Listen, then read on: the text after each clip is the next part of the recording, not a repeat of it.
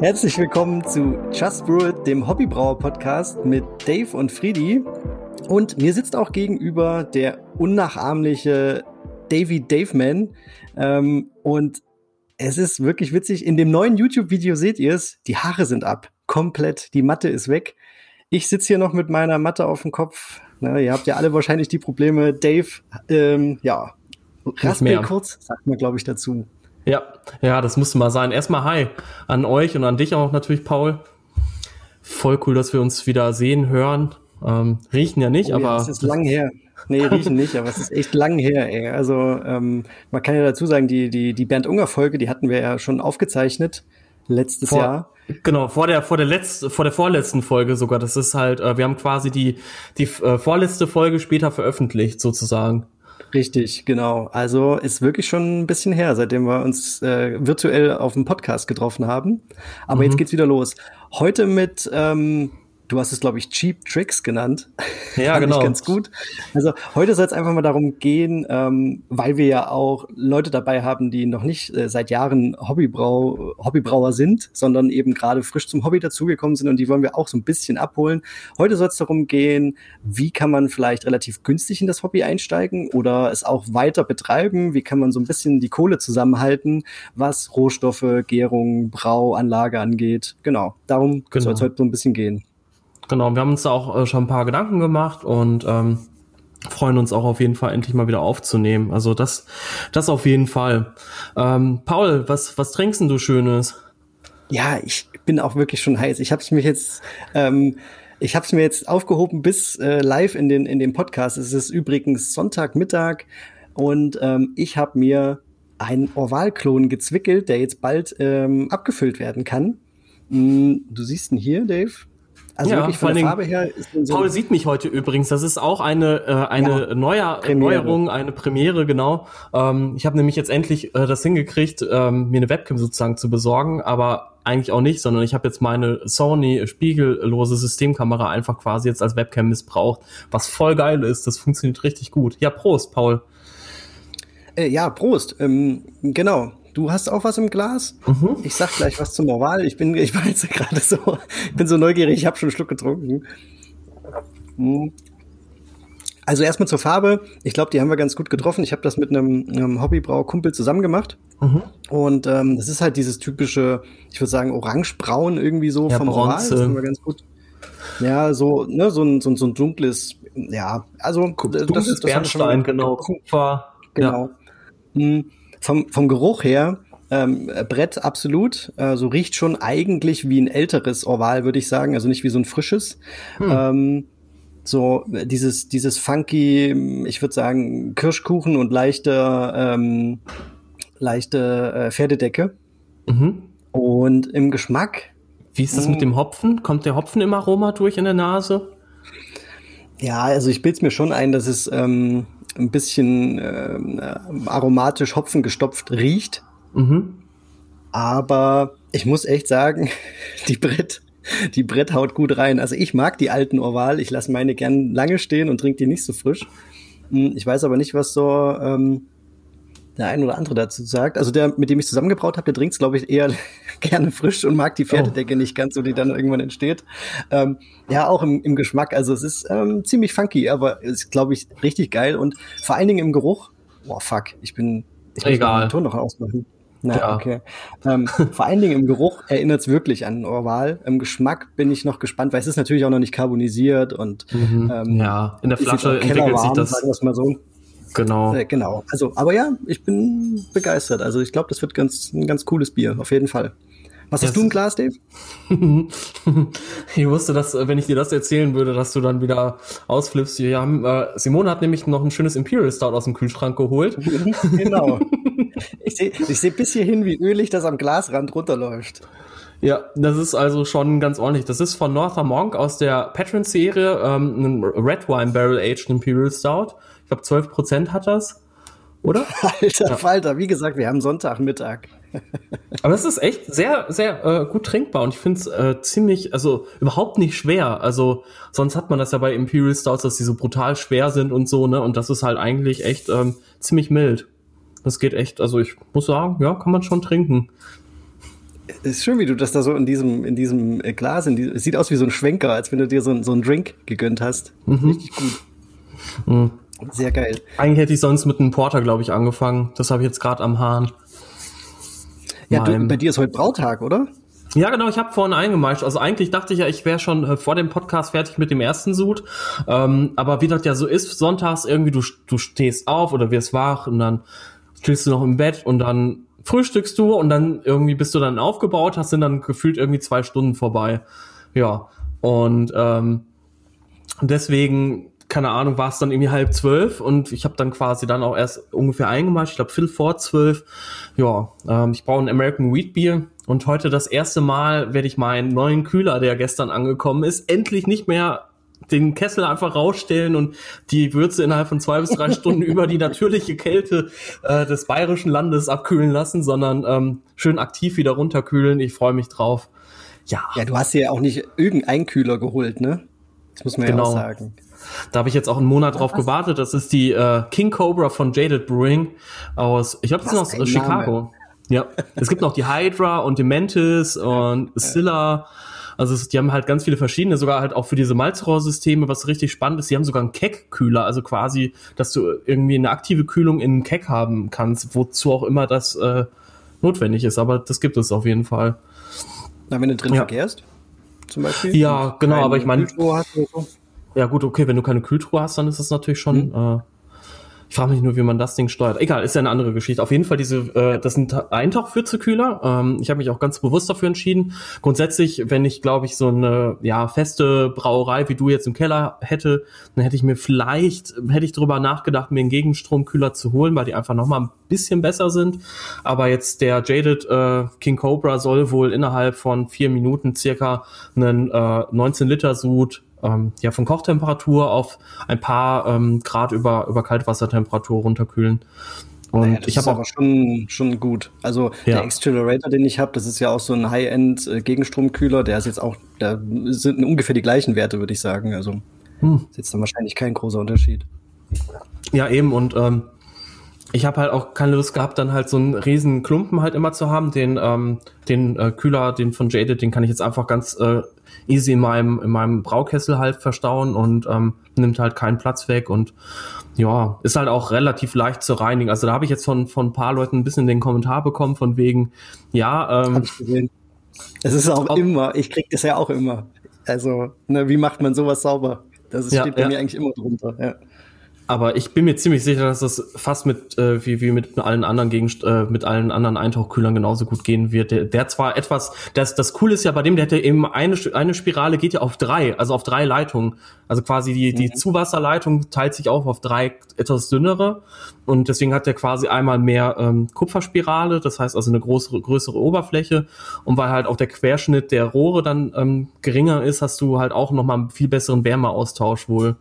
Ähm, aber dadurch hast du halt eben auch viele eng aneinander liegende Spiralen und aber ich, ich habe, wie gesagt, nur Gutes drüber gelesen. Ähm, und ich denke mir, wenn ich den mal fünf Minuten in Oxy reinhau, nach dem, nachdem ich das Wasser halt, das Kühlwasser aufgefangen habe, das wird, glaube ich, echt ohne Probleme gehen. Da mache ich mir gar keine Sorgen. Aber ich werde es ja heute sehen. Also ich werde auf jeden Fall heute noch mal einen kleinen Bericht irgendwie posten. Sehr gut. Ja. ja. Man hat ja gesehen, wie begeistert du von dem Teil bist, weil du hast bei Instagram, glaube ich, gleich acht Bilder rausgehauen. Ja. Auf einmal. Ja, ich meine, sowas ist ja auch nicht alltäglich. Auch lange, hm? Ja, klar, war jetzt auch, hast jetzt auch lang warten müssen. Mhm und vor allem die letzten Tage dann noch äh, so gebankt, boah, funktioniert das so gut, weil der halt eben auch relativ hohe Anforderungen hat, äh, was so halt auch ähm, den Wasserdruck halt angeht oder die Wasserdurchflussgeschwindigkeit. Also empfohlen ist halt circa 20 bis äh, 24 Liter Wasser pro Minute, damit er halt wirklich das volle Potenzial entfalten kann. Ähm, okay. Weil, weil du quasi auch mehr Kupfer hast. Du hast ja viel mehr Spirale, wo ähm, das Wasser durchläuft. Und wenn, wenn mhm. du quasi dann mit zu wenig Wasser reingehst, hast du ja den, den Kühleffekt schnell verloren, weil das Wasser ja dann schon schneller ähm, sozusagen äh, warm geworden ist, bevor das halt überhaupt quasi wieder oben an der Oberfläche dann äh, im, Ab im Ablauf dann rauskommt. Weiß nicht, ob du das ja. jetzt verstehst, wie ich das meine. Ja, ja, also ja, das, genau, das ist ja das, das Prinzip. Also äh, bei meinem Gegenstromkühler ist ja auch so, ne, wenn du, mhm. oder bei jedem anderen auch. Ähm, du brauchst halt einen gewissen Wasserdruck. Ähm, den habe ich ja im Keller nicht, deswegen habe ich mir auch vor allen Dingen äh, den geholt, äh, diesen Accelerator. Das ist jetzt nicht der Proto, ist nicht der ganz große, sondern der Max. So. Aber ähm, da kriege ich sogar mit meinem Wasserdruck quasi hin, dass ich überhaupt auf Anstelltemperatur komme. Ne? Weil ich habe halt äh, da unten relativ wenig äh, Wasserdruck. Aber es geht auf jeden Fall. Ja, ich bin gespannt. Also ich werde auf jeden Fall bei mir ähm, in Zukunft noch ein bisschen umbauen, aber ich werde das jetzt heute auch erstmal mit einem Badewannenwasseranschluss einfach testen und dann mal schauen, wie, wie gut ich äh, damit fahre. Aber die Kaltwassertemperatur ist neuneinhalb Grad aktuell, von daher, ich glaube, das wird schon ziemlich fix gehen. Ja, sehr gut, sehr gut. Ja. Ähm, was brauchst du nachher noch? Ähm, dann wollte ich noch das äh, Reislager machen, äh, so ein American Lager einfach, ah, also ja. nicht ein Leitlager, sondern diesmal wirklich mit ähm, circa 12 Plato, 11,5 und fast 40 Prozent der Schüttung Reis, sogar fast 50. Ähm, ich möchte so ein richtig schlankes, crispes, äh, relativ neutrales, geschmacksloses Bier vielleicht auch braun. Da, da fragen sich die Leute immer, warum will man sowas braun? Aber das ist halt einfach Schön so ein Rasenmäherbier. Schön gegen den Durst, genau. genau. Ja. ja, genau. Manchmal hat man auch einfach Durst und kann jetzt, Manchmal hat man Durst und kann jetzt nicht, ähm, weiß ich nicht. Also ja, wenn es dann immer so ein, so abgefahrenes Bier ist. ja, genau. Das ist dann, äh, einerseits tut es einem dann so irgendwie leid, wenn man sich das so, so reinschüttet, finde ich. Und andererseits ist es halt auch nicht das Richtige, um Durst zu löschen. Absolut, bin ich bei dir. Also ich brauche genau. auch immer mal zwischen den ganzen ähm, abgefahrenen Zeug, brauche ich halt auch immer mal äh, was, was, ähm, was man gut trinken kann. Wie letztes Eben. Jahr ähm, gefühlt jedes Wochenende ein Pilz. Pilz, ja, ich wollte gerade sagen. das war mein Durstlöscher. Ja, nein, ich muss auch noch mal irgendwann. Ja, ich muss auch noch mal irgendwann bei dir vorbeikommen, wenn du wieder ein neues Pilz am Hahn hast. Beziehungsweise den mhm. Maibock, den, das, das kommt danach, also bei mir. Nach den beiden Suden kommt noch ein Maibock, den werde ich auch ein bisschen lagern. Äh, und werde mhm. ich aber auch mit der Oslo dann vergehren, tatsächlich. Genauso ja. wie das Wheatbier. Also bin ich echt, ähm, bin ich echt begeistert vom, von meinem Maibock. Den habe ich am zweiten ersten direkt eingebraut. Und ähm, der ist jetzt schon im Bright Tank, lagert so vor sich hin. Ganz mhm. komisch, irgendwie sind schon. Bei wie viel Grad? Ähm, ich ja so, ähm, bei vier. Oh, vier habe ich eingestellt. Gute das Temperatur. ist so für mein, ja, das ist so für meinen Glykolchiller machbar. Und ähm, da muss er jetzt nicht quasi die ganze Zeit so, also ich habe den von Grandfather und mhm. da muss er jetzt nicht äh, hart arbeiten, sondern wenn er es dann einmal geschafft hat, dann springt er halt immer mal an, wenn es so ähm, ich habe es auf 0,3 Grad die Hysterese eingestellt, so dass es dann ähm, anspringt. Aber da ist es relativ entspannt. Sobald man dann so cool. Richtung 3 Grad geht, da kämpft er schon so ein bisschen. Ne? Also man kommt schon runter mit dem Teil auf 2 Grad oder auch 1,5 Grad, aber da muss er halt dann dauerhaft fast laufen und das muss mhm. ja nicht sein zum, zum, zum Reifen. Nee, ja, nee, aber es sind schon ein paar Liter äh, irgendwie ähm, über den Jordan gegangen. über den Jordan gegangen, ey. ja, ich habe ich weiß nicht, äh, wer es vielleicht gesehen hat. Ich habe halt mein, ähm, ich habe mir so einen Adapter geholt, um den Zapfhahn direkt anzuschließen an den Bright Tank. Und äh, ja, das ist tückisch. Das ist noch, das ist halt noch irgendwie noch cooler als ein äh, als so ein Zwickelhahn ähm, wenn man sich dann direkt aus dem Teil das äh, Bierchen zapfen kann. Aber ja, also mega lecker. Die Oslo hat wieder äh, Gas gegeben und äh, er ist mir einen Ticken zu süß geworden. Ich wollte halt, dass die Oslo nicht ganz okay. so hoch verkehrt. Die Rast ein bisschen angepasst, aber ähm, sehr, sehr gut trinkbar. Also ich glaube, wenn der jetzt noch so ein bisschen so ein, so ein Monat, zwei vor sich hinstehen darf, dann wird es richtig geil. Ja. Kannst du ein bisschen was zu der Schüttung erzählen? Mhm. Ich, oder hast, hast du ja. das nicht sogar schon mal?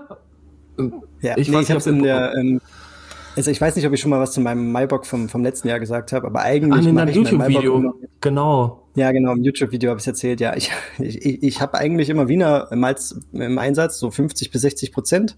Mhm. Rest Pilsner und so, ein, und so eine Handvoll Kara Hell oder Kara Pilz schmeiße ich meistens mhm. rein. Ähm, war felsenfest davon überzeugt, dass ich noch Wiener Malz habe.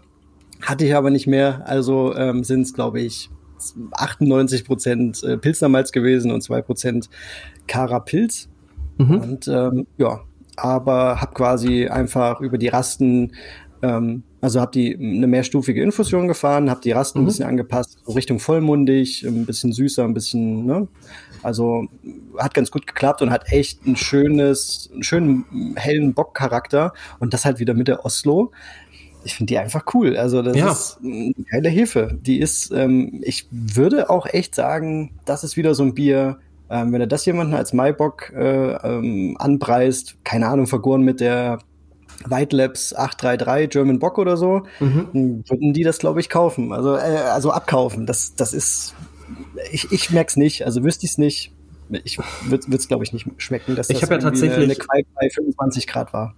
Ja, ja, ich habe auch tatsächlich demnächst ja vor, ähm, so, ein, so einen großen Vergleich mal zu machen, irgendwie die Oslo da mit einer ähm, frischen Brauereihefe. Äh, demnächst, habe ich gesagt. Ach so, ich habe nächstes Jahr verstanden. Das schon du nein, nein. ja vor, ey. Nein, um oh. Gottes Willen, so lange. Also ich habe tatsächlich mein Braujahr jetzt wirklich so ein bisschen geplant in, in, äh, in Bezug auf so Bierkategorien, also belgische Biere, britische Biere, äh, weil ich okay. mir gesagt habe, ich und IPAs, ähm, sowas halt, ne, dass ich jetzt weiß und Lagerbiere mhm. auch auf jeden Fall und ein bisschen funky Stuff und dann noch ein paar German Ales. Aber jetzt habe ich ja, ich bin jetzt eh schon raus, weil ich schon American Wheat Beer war da zum Beispiel schon gar nicht drin. 60 Biere habe ich glaube ich geplant dieses Jahr. Ich, ich mal gucken, wie viel ich schaffe. Letztes Jahr war ich ja bei so ja. 44. Das war ja auch schon nicht schlecht. Plus noch ein Cider ja, und ein Met. Ja, bald bald geht ja auch die äh, Ausbildung los. Ja, das dauert noch. Ist ja noch acht Monate. Ähm, ich wollte noch ganz kurz sagen, ähm, du hast ja jetzt einen YouTube-Kanal, also beziehungsweise du hattest ja vorher schon einen YouTube-Kanal, ähm, ja, aber du bist ja jetzt aktiv geworden. Behandelt. Genau, genau. Und du bist ja jetzt wirklich aktiv geworden, deswegen schaut doch mal beim Paul vorbei. Ähm, der macht echt oh. richtig gute Videos, ähm, qualitativ und auch einfach so, wie du das angehst, finde ich ist richtig super. Ähm, das weißt du aber auch, denke ich schon. Und ja, mach weiter so. Wir haben auch äh, in Zukunft so ein bisschen, äh, ja, so so ähm, Kooperationen vor, dass, dass zum Beispiel ein Teil bei, bei mir auf dem Kanal, ein anderer Teil auch beim Paul auf dem Kanal rauskommt und ja, schaut da mal vorbei, gebt ihm ein Abo. Äh, cooler Typ. Jawohl, Danke dir. Ja, also ich, ich muss sagen, ich habe es echt immer so ein bisschen stiefmütterlich behandelt. Lag daran, dass es halt wirklich aufwendig ist. Du kennst es ja, also ähm, vom, vom Drehen oder erstmal überlegen, was will man eigentlich machen bis zum ja. Schneiden, ist es halt wirklich, das, das, das nimmt super viel Zeit in Anspruch. Aber mir macht vor allen Dingen auch so das Videoschneiden, so ein paar Animationen einbauen und sowas, weißt du so. Das, das macht mir auch mega viel richtig Spaß. cool. Ja. Und ähm, da bin ich halt dann so ja, auch ein bisschen perfektionistisch. Ne? Also den einen oder anderen fällt es wahrscheinlich gar nicht auf, was ich da alles noch so einbaue. Denke ich. Also mir, mir ist so. es schon aufgefallen. aber ich bin ja auch so ein bisschen vom Fach. Ähm, Richtig, genau. Aber nee, das macht mir echt Spaß und jetzt habe ich das so ein bisschen, hab Instagram so ein bisschen runtergeschraubt, würde ich sagen. Also ich bin da ganz normal aktiv, aber nicht mehr ganz so keine Ahnung, äh, Reels und äh, ja, Instagram Stories. TV und sowas lasse ich alles so ein bisschen genau, Stories lasse ich alles gerade so ein bisschen schleifen, muss man sagen. Dafür halt ein bisschen mehr YouTube und ähm, macht mir einfach gerade mehr Spaß. Ähm, und ich denke auch, dass äh, was mich halt bei Instagram und auch bei Facebook so ein bisschen nervt, ist, ähm, es ist halt so ultra schnelllebig. Also, keine mhm. Ahnung, du kaufst dir jetzt zum Beispiel den, ähm, die, die Hydra oder was war doch, ja, gell? King Cobra. Genau. King Cobra. Ähm, genau. Dann postest du das, ähm, ist cool, kriegst auch deine Kommentare und Leute fragen nach, aber in der Woche mhm. ist das eigentlich vergessen. So. Ja klar, ähm, das ist. das finde ich, das finde ich bei YouTube so schön, so auch als als Suchmaschine gebe ich da selber immer Sachen genau. ein, nicht nur zum Brauen, auch irgendwas anderes. Ähm, und ja. guck mir irgendwelche Tutorials an ähm, und die sind auch manchmal einfach zwei Jahre alt oder so. Das ist dann egal, wenn die jetzt nicht aktuell sein müssen für irgendein spezifisches Thema, dann ist das halt ganz geil.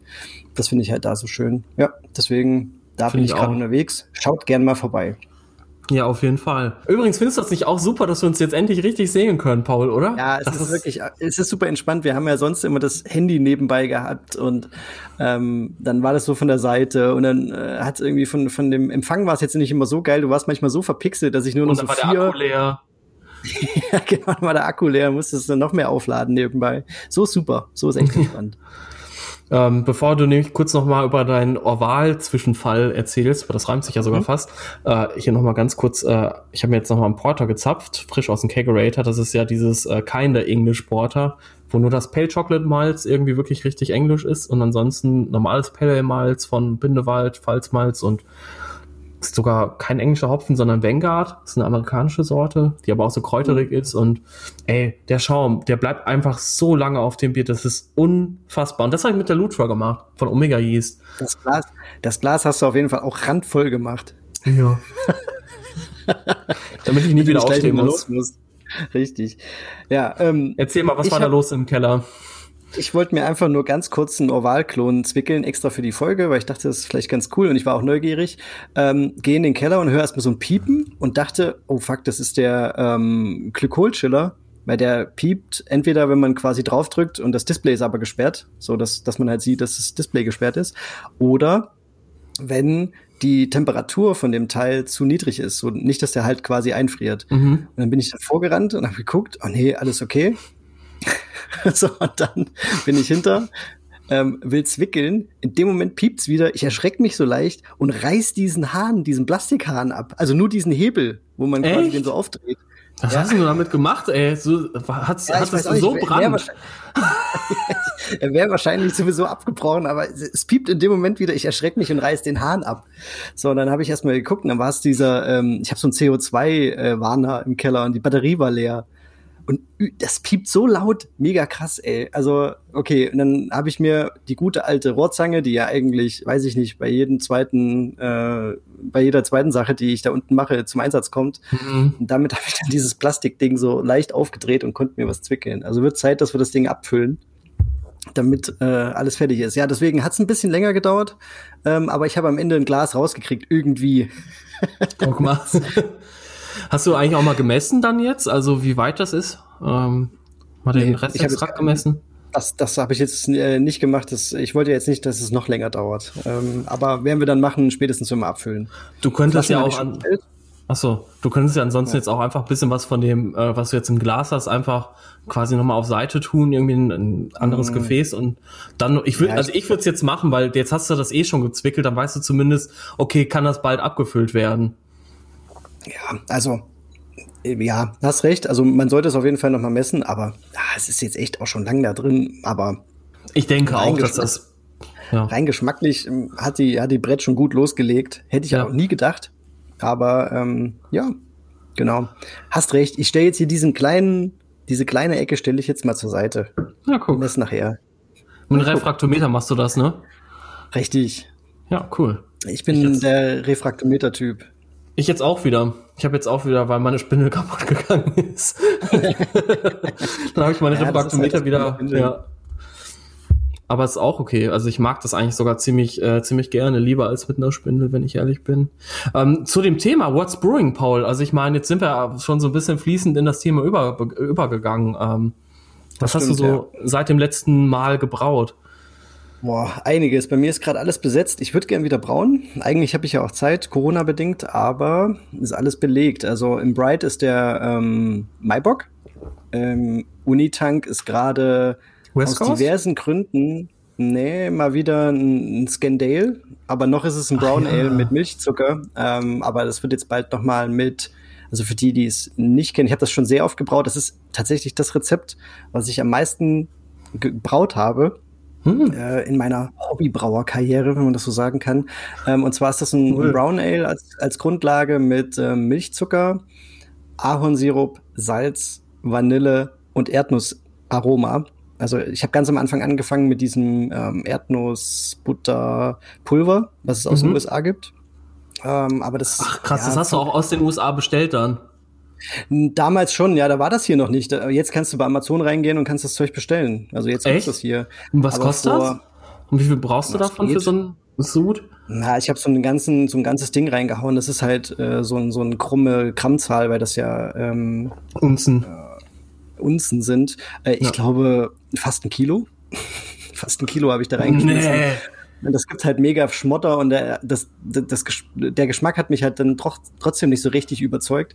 Deswegen, ähm, deswegen auch Scandale äh, habe ich dann mit Aroma gearbeitet. Ach so. Und ja. äh, genau, habe mir dann quasi über so Backshops Erdnuss, natürliches Erdnussaroma besorgt. Mhm. Ähm, ich sehe da halt kein Problem drin, aber natürlich verstehe ich auch die andere Seite, die das ein bisschen anders sieht. Aber das ist halt wirklich ein Brown Ale mit so fünf, zwischen fünf und sechs äh, Umdrehungen, was so ein, was so Richtung Snickers schmeckt. Mhm. Aber dadurch, dass es eben nicht ganz so fett ist, ähm, kann man schon mal zwei Fläschchen von trinken. Das war mal das Locker. Ziel ganz am Anfang. Genau. Und jetzt habe ich das noch mal ein bisschen angepasst und das brauchte ich jetzt mal wieder, ist jetzt gerade im Unitank.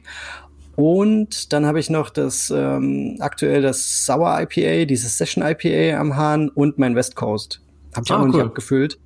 Das hatte ich ja eigentlich gebraut für den ähm, Meisel Friends Wettbewerb. Für den, genau für den Wettbewerb, aber den haben sie verschoben um drei Monate, weil ähm, durch Corona ähm, sie dürfen halt ja jetzt die, nicht, genau. Die, die Jury nicht zusammenkriegen und das ist natürlich mega, mega blöd gelaufen, aber ähm, ja, also ich werde es jetzt selber trinken müssen, weil in drei Monaten wird es halt nicht mehr so geil sein. Ja, aber so ist es halt. Genau. Ja, cool. das ist so das, was bei mir jetzt ansteht. Hab mir jetzt aber ähm, als für die nächsten Projekte relativ viel coolen Hopfen-Shit besorgt, muss ich echt sagen. Und zwar ist auf dem Weg zu mir, ähm, äh, ich weiß nicht, ob du das schon gehört hast, äh, Spektrum von, hm. äh, du hast mich, glaube ich, sogar verlinkt, oder? Bei Facebook? Ach, aber äh, von Malt Miller. Das hast du dir bestellt. Ja, oh. Ja, beide, Mosaiko und Citra. Also das ist quasi so ein ähm, flüssiges Hopfenprodukt. Also äh, wirklich ohne, ohne Zusätze oder irgendwas und quasi ohne vegetatives Material. Also wirklich äh, Alphasäure und Hopfenaroma pur. Bin gespannt. Dann ist ja geil. Daves Lieblings Lieblingskombination Citra Total. Mosaik. Ne? Fehlt doch Galaxy und, äh, und, und Simco oder Strata. Wobei Strata ist ja geil, aber ach. Ja. Genau, also. All ähm, the hail Strat to Single Hop Beers. ich habe mir ähm, auch Strata und Talus bestellt. Da mm. bin ich auch mm. mega gespannt auf die Hopfen. Und ähm, ich bin gerade echt neidisch. Nektaron ist auf dem Weg, diese neue Hopfensorte. Ähm, also Wie viel hast du von jedem Hopfen bestellt? Äh 200 Gramm von jedem. Beziehungsweise von diesem ähm, Spektrum, das sind, glaube ich, 15 Milliliter in, dieser, in diesem Döschen, in diesem Schminkdöschen. Das sieht echt ein bisschen strange aus. Bin gespannt, wie viel man davon braucht, wie man es einsetzt und so weiter. Werde ich mich noch ein bisschen einlesen. Oder vielleicht gibt es ja auch schon ähm, ein paar, die es benutzt haben. Bin mal gespannt. Mhm. Wie teuer und, war das? Ähm, und wie viel braucht äh, man davon? Hm, das ist so die Frage. Also es gibt jetzt nicht die, ähm, die Vorgabe, wie viel man davon braucht. Ähm, es steht halt drin, dass man weniger braucht, als würde man jetzt vergleichbar äh, Hopfen benutzen, mhm. Pellets. Ähm, aber es kommt darauf an, was du willst. Also ich werde mal mich langsam rantasten mhm. und einfach mal schauen, was so, äh, was so bei rauskommt. Aber man soll es vor allen Dingen eben im, im Whirlpool und im Kaltbereich benutzen, ist klar. Mhm. Und ähm, um das Ganze noch ein bisschen zu toppen, habe ich mir dieses ähm, Aromazym äh, von, ähm, von L'Allemant bestellt. Ach ja, dieses ähm, Enzym, um die Biotransformation sozusagen anzukurbeln. Richtig. Genau, ja. das, das soll wohl die, diese Biotransformation boosten und da bin ich auch mal gespannt, was das noch dazu gibt. Ich weiß noch nicht genau, in welchen, wie ich es braue und was äh, ich wann wie hinzugebe, aber auf jeden Fall habe ich es mir jetzt erstmal alles bestellt. bin mal gespannt. Wird auf jeden Fall ziemlich äh, hopfig in den nächsten, in den nächsten Wochen hier. Ja, klingt auf jeden Fall richtig gut. Also äh, vor allen Dingen auf die ganzen Hopfen und und auf äh, dieses Öl. Da bin ich halt, also ich finde das super interessant, ja. weil mich das immer am Dry Hoppen, das ist ja das, was mich auch an äh, IPAs, Pale Ales und diesen ganzen hazy Shit irgendwie so nervt, das zu brauen, äh, weil du halt einfach immer viel, viel, viel, viel mehr Verluste hast. Und ich meine, ich brauche es mittlerweile ganz gerne, aber ja, es nervt halt trotzdem irgendwie. Naja.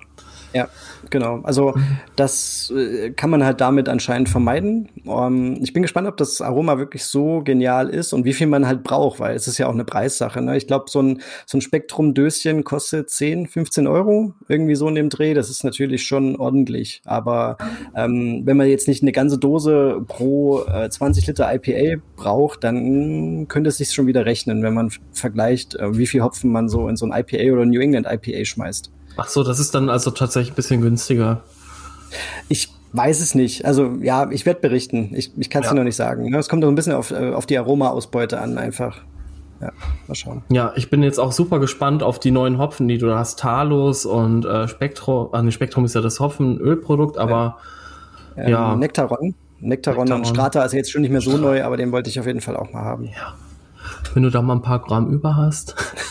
Ich habe übrigens gesehen, äh, mittlerweile gibt es ja Brew One sogar in Deutschland zu kaufen beim äh, Martin Resch. Voll krass. Richtig, das ist ja. echt äh, mega cool, weil das mega. so Strata, Brew One, das sind so die Dinge, Talos auch, da kommst du hier in Deutschland halt nicht nee. so einfach mal ran. Ne? Das ist schon, schon heftig. Und das Ding ist halt dann, ähm, dann wenn du dann bei äh, Yakima Valley Hops dann bestellen willst, so dann guckst du erstmal, okay, was kosten so, keine Ahnung, ich glaube acht äh, Unzen oder sowas. Okay, ist halt mega, mega preiswert, wirklich. Also wenn du das direkt da vor Ort kaufst, ist das eigentlich nicht teuer. So, aber mhm. dann kommt der Versand und dann denkst du dir, okay, ja, dann nehme ich mehr Hopfen. So, dann dann steigt aber der Versand wieder. Und ich glaube, ich habe dann mal geguckt, ja. irgendwie für so viermal ein Pfund Hopfen, verschiedene Sorten, da war ich da bei 50 Euro Versand. Ja. Also ich habe quasi ist, mehr für, äh, den, für den Versand bezahlt und da habe ich halt auch gesagt, dann nicht, ey. Nee, das kannst du echt nicht, nicht machen. Also ich habe jetzt äh, The Malt Miller versendet ab morgen wieder nach Deutschland. Ach, tun die das jetzt? Und, okay. Äh, ja, weil es gab ja, ne, wegen Brexit und Co. gab's ja und äh, Corona-Mutationen und was weiß ich was allen, gab's ja richtig äh, Einschränkungen und ab morgen versenden die wieder. Und bestelle jetzt mit noch zwei anderen, ähm, die ich über Instagram kenne, haben wir eine fette Bestellung ausgelöst. Unter anderem auch Proper Starter, weil er geht zu, zu Neige. Also ähm, das ist echt auch ein cooles Produkt, was ich mh, hm, zurzeit auch nur beim Malt gesehen habe. Mhm. Mal schauen, ob es das auch irgendwann mal in Deutschland irgendwo gibt, weil das ist echt cool. Also viel einfacher kann man halt einen Starter nicht machen. Ja, ich habe jetzt auch nur noch eine Dose. Dann ist alles äh, aufgebraucht von meinem Vorrat. ja, es ist ähm, echt. Also wenn man es einmal benutzt hat, ist es halt echt so, dass du denkst, boah, das ist schon echt easy. Also ja. und mit der ja, Hefenahrung naja. halt einfach auch noch dabei. Das ist ja, ja. ganze es also ist halt glaub, noch nicht, nicht eins Starter gefloppt, seitdem ich das Zeug benutze. Es ist immer angesprungen und bei dir ja auch. Du hast ja zum Teil richtig alte Flüssighäfen quasi da reingeschmissen und oh, wiederbelebt. Ja. ja, das ist genau. schon krass. Genau, dazu kann ich ja jetzt ein bisschen was erzählen, weil ähm, ich habe ja jetzt auch die letzten Wochen wieder ein bisschen gebraut. Ähm, mhm. Also ich glaube, mein erster Sud dieses Jahr war tatsächlich äh, das Salty Brown Ale, wobei ähm, ich jetzt sagen muss, es ist gar nicht salty geworden. Ähm, aber trotzdem mega geiles Bier. Das ist äh, nämlich, da habe ich nämlich dieses Salted Caramel oder Salty Caramel ähm, von The Swan halt äh, verbraut. Tatsächlich auch knapp 20 Prozent. Ähm, ich wollte mal gucken, wirklich, was passiert, wenn ich da wirklich Knallgas gebe. Und ähm, ja, weil ich finde, das ist halt immer, ich, ich finde es halt, wenn, wenn du wirklich einen, eine, äh, einen Inhaltsstoff, also eine Zutat irgendwie richtig ausprobieren willst, da bringt es eigentlich für mich nicht viel zu sagen, okay, ich mache jetzt zwei Prozent da rein, ähm, außer es passt jetzt natürlich zu dem, was ich jetzt machen möchte. Aber grundsätzlich sage ich dann lieber, ich, ich übertreibe es einfach und wenn es halt nichts geworden ist, dann ist es so. Ähm, bei dem Bier kann ich sagen, es hat sehr, sehr gut gepasst, ähm, gerade zu dem Stil. Ich glaube, ähm, ich werde das jetzt halt auch ähm, öfters bei so dunklen, malzigen Bieren nochmal einsetzen. Tatsächlich habe ich aber äh, das auch in meinem ähm, Mixed Fermented Saison äh, eingebraut. Ähm, auch mit, ich schaue jetzt gerade bei Beersmith nach, 11,5 Prozent. Echt? Krass, ja. okay. Und das kommt auch nochmal in den Maibock mit rein.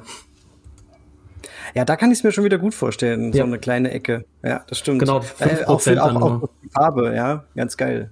Genau, Fall. und dann dachte ich halt eben quasi bei einem, bei einem äh, malzigen Bier halt, wo ich wirklich viel von dem Effekt haben möchte, okay, äh, mache ich halt mehr rein. Bei dem Saison dachte ich, da passiert sowieso so viel, ähm, mache ich halt ein bisschen weniger und bei dem Maibock dann halt und halt auch einfach mal zu gucken, in welchen Stilistiken das passt. Vielleicht passt ja auch in der Saison gar nicht rein. Ähm, ja. Genau. Ja, ja jedenfalls. Ja, ja? Äh, ich, ich, ich stelle es mir auch schwierig vor, weil es ja, weil es ja so hochvergärend und, und relativ schlanker äh, Bierstil ist. Mhm. Aber ja, vielleicht ist es halt doch wieder geil. Probieren kann man es auf jeden Fall mal. Also ich kann mir nicht vorstellen, dass es halt irgendwie ähm, negativ sich auswirkt. Das ist es halt, ja. Genau. Ähm, also da habe ich halt eben dieses Brown Ale gebraut. Ähm, das äh, Salty Caramel habe ich übrigens noch von unserem äh, Sponsor Hopfen und Meer gekauft, ähm, der ja auch eine ganz gute Auswahl an The Sven Malze führt. Ähm, Mega krass, ja. Aber habe ich jetzt, habe ich letztens auch wieder drüber geguckt, kann man echt nur empfehlen, da mal reinzugucken. Definitiv. Also ich habe jetzt auch ähm, tatsächlich in dem in dem Salty Brown Ale habe ich auch noch ein paar andere Malze von The Sven. Also eigentlich ist das einzige Malz, was nicht von denen war, äh, das Maris Otter drin gewesen, halt als Basismalz. Ansonsten nur ähm, die Spezialmalz alle von The Sven. Und ich muss echt sagen, das ist ultra, ultra, ultra gut geworden. Ähm, ich habe ein bisschen Probleme mit Hefestückchen. Das liegt aber, denke ich, an der Hefe. Ich muss es nochmal umdrücken. Vielleicht ist es aber auch einfach noch zu jung gewesen, wo ich jetzt, äh, wo ich das probiert habe, fünf Tage nach Cold Crash. Ja, du bist auch, also die letzten, die letzten, die letzten Biere bist echt extrem ungeduldig. Das ist echt abgefahren. Wenn ich dann immer sehe, gebraut und irgendwie drei Tage später äh, sehe ich schon das erste Bild äh, in der in der in der bayerischen mit dieser bayerischen Naturumgebung. schon so das erste Bildchen gemacht, mega geil, ey. Aber gut, wenn es funktioniert und vor allem mit Quake oder so. Dann ja, das war ja jetzt okay. sogar, ich habe jetzt, äh, dieses Jahr ist das mein erster Such mit Quake jetzt. Kein Witz, hm. heute. Ähm, das, äh, das Salty Brown Ale habe ich mit der WLP 006, mit der Bedford British Ale vergoren. Ähm, mhm. Das war übrigens, wo ich auch den Proper Starter eingesetzt habe. Die, die Hefe war, glaube ich, vor über anderthalb Jahren produziert oder fast zwei Jahren produziert worden. Die war mehr als über ein Jahr, fast anderthalb Jahre abgelaufen. Ähm, ich habe drei äh, Vials genommen und auf einen Liter Proper Starter und innerhalb von nicht mal 24 Stunden, ich glaube innerhalb von zwölf Stunden war da Aktivität. Das war echt krass. Hätte ich nicht gedacht. Das ist echt krass, ja. Also kann man nur empfehlen, das Zeug. Ich hoffe, dass äh, sich der ein oder andere Anbieter, vielleicht hier sogar unser Sponsor, ähm, genau. dazu aufrafft, das Zeug mit in, in, ja. in, mit aufzunehmen in den Shop, weil das echt, ah, das ist echt cool. Genau, also es gibt ja schon Proper Seltzer, das ist ja nochmal quasi nur Hefenahrung, aber den Proper Starter habe ich halt tatsächlich auch noch nicht gesehen bei Hopfen und mehr. Das wäre cool, wenn es das irgendwann mal, ähm, ja. Kleiner genau. Wink mit dem Zaunfall.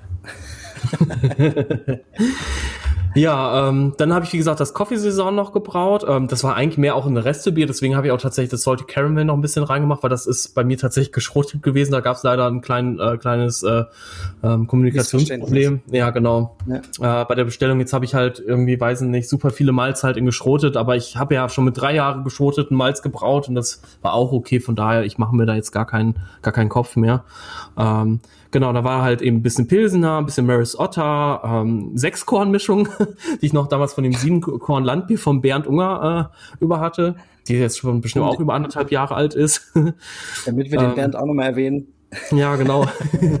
Übrigens, ähm, wir haben uns jetzt äh, dazu entschlossen, den Bernd vielleicht ähm, hm, ab und zu mal in unsere Show wieder mit reinzuholen, für so einen netten Bier-Talk einfach.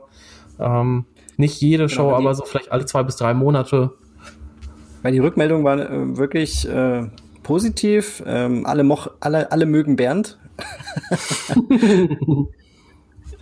ähm, und wir fanden es auch wirklich entspannt und um einfach zwischendurch einfach so einen Biertalk machen zu können, der auch, glaube ich, immer ganz cool ist, auch wenn man da ähm, zuhört, was wird gerade gebraut, was sind so die Themen, die wir vielleicht gerade haben, dann ähm, werden wir den Bernd mit reinnehmen, wenn er Bock hat. Wir müssen natürlich noch fragen, er weiß noch nichts von seinem Glück. Doch. Oder hast du ihn schon doch, gefragt? Ich, ich habe hab schon, ja, ja. Ach so, also, okay. also er, er meinte ich gerne. Und er, planen und er weiß noch nichts. ja, und er wollte sich auch ein neues Headset holen, dann äh, wird die Tonqualität auch noch mal ein bisschen besser.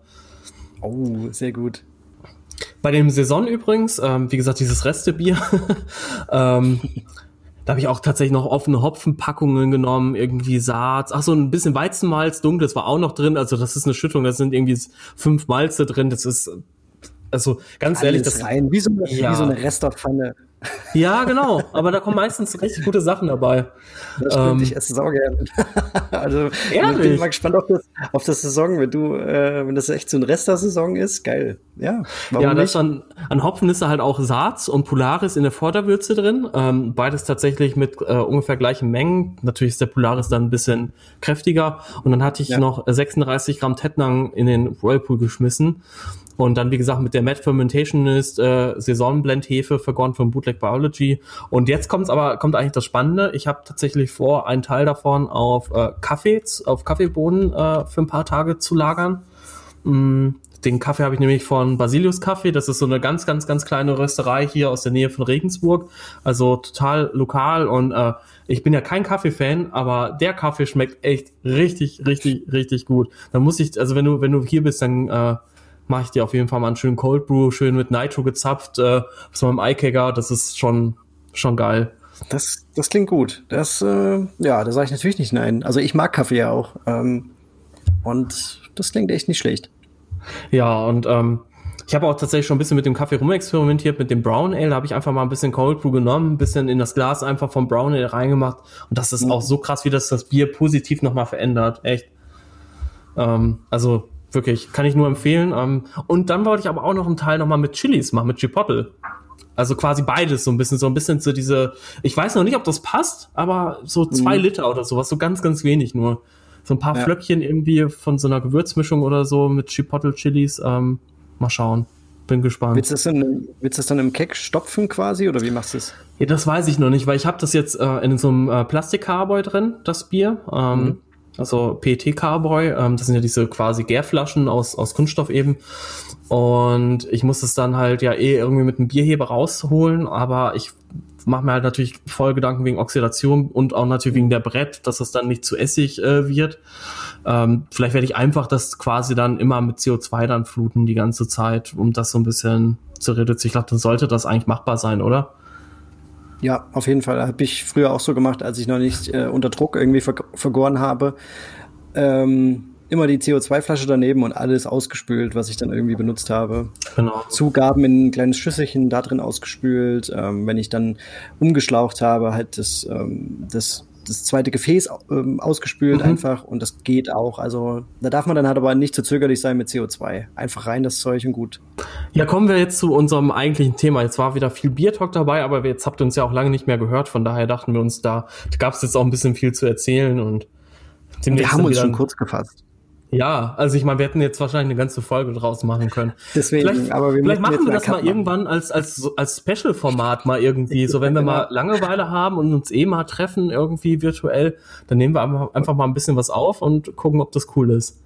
Und dann könnt ihr entscheiden, ob ihr euch das anhört oder nicht. Genau. genau. Und könnt auch ansonsten hier einfach den virtuellen Mittelfinger zeigen. Alrighty. Genau, wir äh, kommen jetzt zum äh, Hauptthema der Folge, nämlich äh, Geld sparen beim Brauen oder Cheap Trick. Ich habe äh, das tatsächlich so ein bisschen von How Met Mother abgekupfert. Da gibt's ja vom Playbook diesen, ähm, diesen, diese Anmache, den Cheap Trick. Und da, das kam mir halt direkt irgendwie so als, als coolen Namen irgendwie für die, für die Folge kam mir das direkt ins, ins Gedächtnis. Genau. Wir haben das so ein bisschen aufgeteilt, ähm, hat Paul ja auch schon mal so grob angesprochen. Also einmal Rohstoffe, einmal der Brauprozess, einmal die Brauanlage und einmal einfach auch bei der Gärung tatsächlich, weil auch da kann man ein bisschen was sparen. Ähm, ja. Geht natürlich nicht, ohne erstmal ein bisschen was investiert zu haben. Und ja gut, ich sag mal, vielleicht ist es auch ein bisschen ironisch gewesen, dass, dass wir das jetzt mit dem äh, Jaded Brewing King Cobra Chiller angesprochen haben, weil der ist definitiv, der, der spart auf lange Sicht spart er tatsächlich ein bisschen Geld und Wasser vor allem, muss man ja ganz ehrlich sagen, der spart ziemlich viel Wasser dadurch, dass er so schnell kühlt, aber gut, 260 Euro müssen natürlich auch erstmal irgendwie, ja. Ja, das ist Genau, also es ist natürlich aber. immer ähm, ja ein Geben und Nehmen, aber es ist äh, wir machen das Hobby ja nicht, weil wir irgendwie Geld sparen wollen. Da gibt's ja auch diese geilen Memes, ne? Dass, äh, mhm. äh, dass man, dass man seiner Frau oder wem auch immer erzählt, man fängt damit an, weil man Geld sparen will. Ähm, das funktioniert halt nicht, aber das weiß ja jeder von euch. Aber Eigentlich man kann natürlich nicht, ja. ein bisschen gucken, dass man die Kohle zusammenhält. Und das soll eigentlich Thema sein. Ich bin natürlich da auch ein super Ansprechpartner. ja, eine Hörnsanlage, Unitank, Bright Tank, Glykolkühler, ähm, äh, hier die Sommermalzmühle. ja, das habe ich mir auch gedacht, als, als Dave mit Thema um die Ecke kam. Aber so die Theorie, in der Theorie weiß ich schon. Fillstation von Craft Hardware. Kegerator. Ja, also, ja, okay. Theoretisch ja, weiß ich, wie es geht und, und, und Tipps geben kann man ja immer. Äh, schlaue Tipps geben, das ist das Genau, das ist ja einfacher. Immer. Ja. Genau. Aber ähm, selber machen ist halt dann die andere Sache. Aber es gibt ja wirklich, ich werde ja auch immer mal wieder angeschrieben, ob man das nicht irgendwie, ob, ob das unbedingt notwendig ist. Und da sage ich ja auch immer, nein, definitiv nicht. Also ja. ähm, wir kommen ja jetzt gleich drauf, aber ich kenne Leute, die mit einem Einkocher so geiles Bier machen. Ja, ähm, absolut. Und das, halt, und das, über Jahre schon. Ähm, es ist natürlich nicht notwendig, aber ne, das Hobby hat noch so, so, ich sage so Verästelungen, wo man sich dann noch so ein bisschen mehr austoben kann bei ja. bestimmten Sachen. Und gerade eben bei der Hardware kann man sich da wirklich ein bisschen verlieren. Ähm, das ist wahrscheinlich bei mir passiert. aber, ganz, ganz vielleicht ja. nur. Eventuell. Aber man, ein bisschen. kann es natürlich günstiger angehen. Aber wir, wir, wir steigen einfach mal ein bei den Rohstoffen. Ähm, da mache ich es aber auch wirklich so, das mache ich auch wirklich. Ich plane so ein bisschen meine Sude. Der, der Dave hat es ja auch schon gesagt, wenn man so seine nächsten Sude, man muss jetzt nicht das ganze Jahr planen, aber wenn man so die nächsten drei, vier Sude schon so eine Kopf grobe hat, Richtung reicht ja auch. Genau, schon ungefähr weiß, was man da so für äh, Basismalze braucht, für einen Hopfen. Dann kann man natürlich direkt sagen, okay, ich bestelle vom Pale Ale Malz ein bisschen mehr, weil ich mache jetzt, ein, keine Ahnung, ein Pale Ale und danach äh, mache ich noch mal einen Porter oder irgendwas und dann will ich auch mhm. gerne ein Pale Ale Malz reinhauen oder so. Und oder zum Beispiel bei Maris Otter, was ja ein bisschen teurer ist, dann lohnt es sich natürlich mhm. auch, wenn man sagt, okay, ich brauche danach noch mal ein Bier damit und kann dann eine größere Menge bestellen, dann ist es auf die Gramm oder auf die Kilogrammzahl wieder runtergerechnet ein bisschen günstiger. Genauso genau. oder äh, äh, vor allen Dingen äh, beim Hopfen, ne? wenn man da, da kann man ja oh, auch ja. wirklich viel Geld lassen, ähm, wenn man da schon weiß, okay, was brauche ich ungefähr, dass man dann sagt, okay, dann 50, 50 Gramm bräuchte ich eigentlich für das erste Bier, dann nehme ich nur 50 Gramm fürs zweite, zahle ich natürlich gleich die, den Preis für 100 Gramm.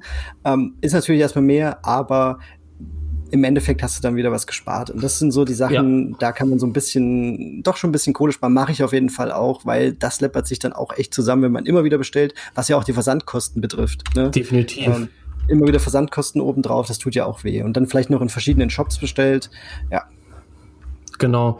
Also ähm, zu dem Thema Ähm, ihr könnt natürlich auch das Malz direkt von der Melzerei kaufen. Ähm, das ist halt auch auf jeden Fall nochmal günstiger, wenn ihr dann halt sagt, ihr kauft direkt einen ganzen Sack.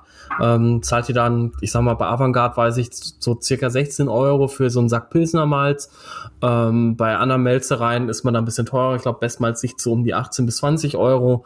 Bindewald ist noch ein bisschen teurer, kann ich aber halt auch echt aufgrund meiner Erfahrungen empfehlen. Ähm, ich habe auch mit Avantgarde Malzen gute Biere gebraut, aber ich finde halt einfach, dass so Malz, wenn es gut ist, sich halt einfach von der von der Masse halt einfach abhebt, irgendwie so vom Geschmack und ähm, von von natürlich halt auch, was die Enzymaktivität angeht, äh, was die Gleichmäßigkeit angeht, also die Kontinuität.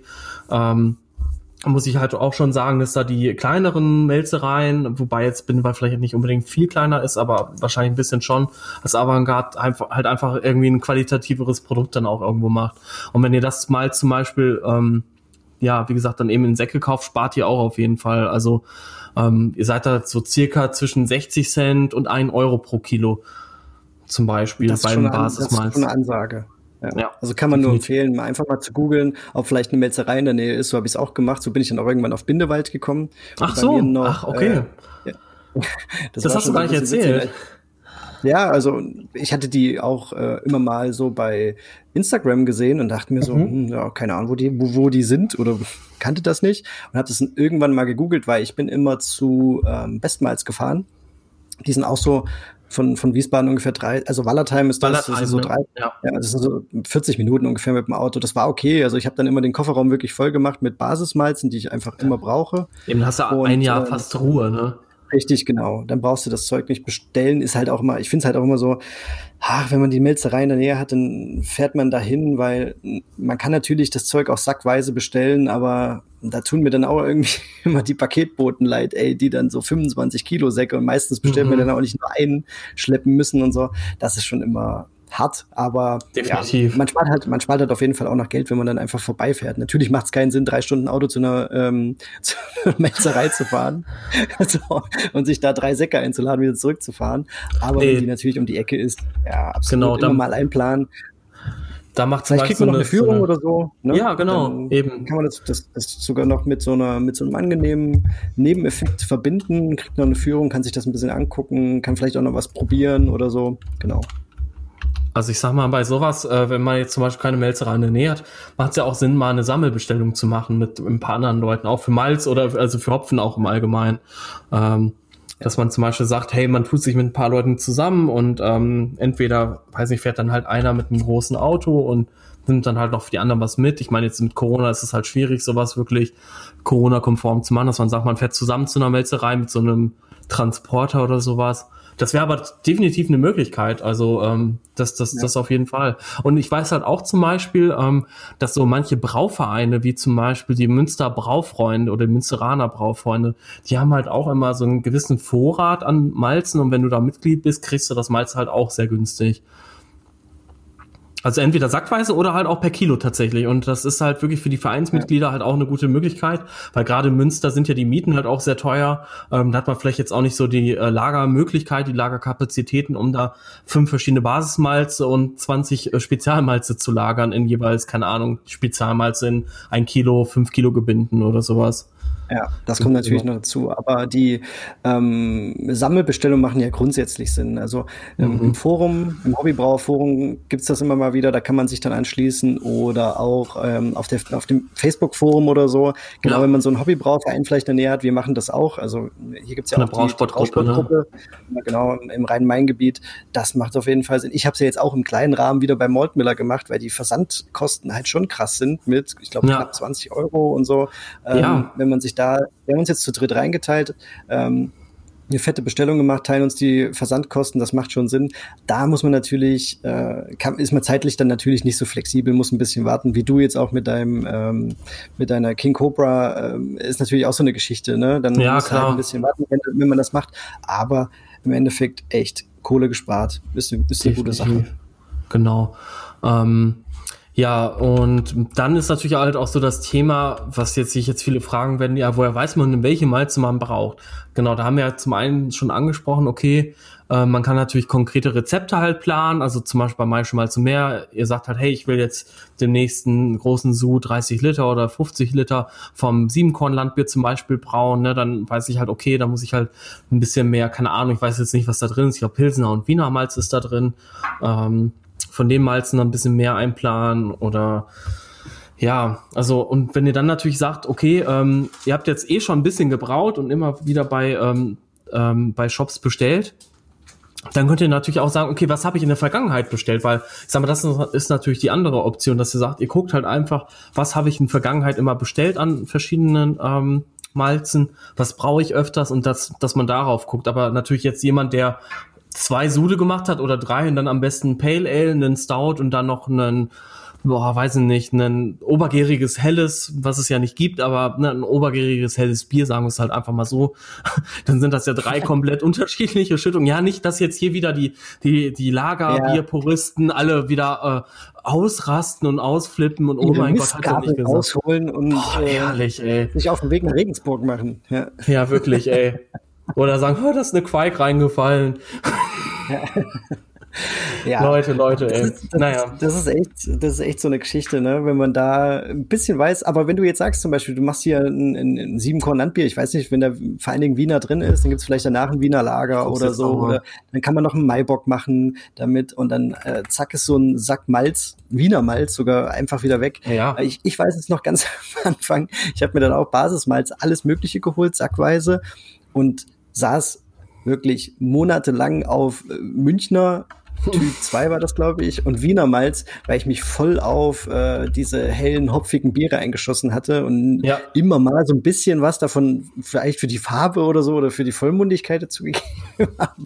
Aber ich hatte halt hier so zwei 25 Kilo Säcke jeweils mir geholt und wusste immer nicht, was ich damit machen soll, bis ich dann davon so ein bisschen weggedriftet bin und eben eher in die, in die Lagerrichtung gegangen bin, auch mal Münchner Dunkel oder so gemacht habe.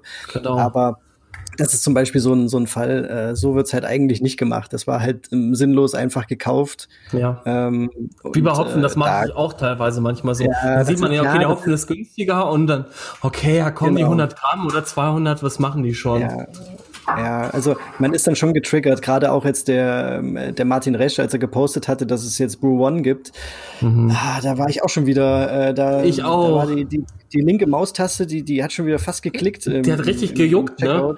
Ja, der Finger hat schon richtig gejuckt, ey. Aber ich habe es jetzt mal nicht gemacht, weil schon so viel, was ich erwähnt habe, was weil jetzt schon so viel auf dem Weg zu mir ist, das muss ich auch erstmal verbrauen. Ich auch.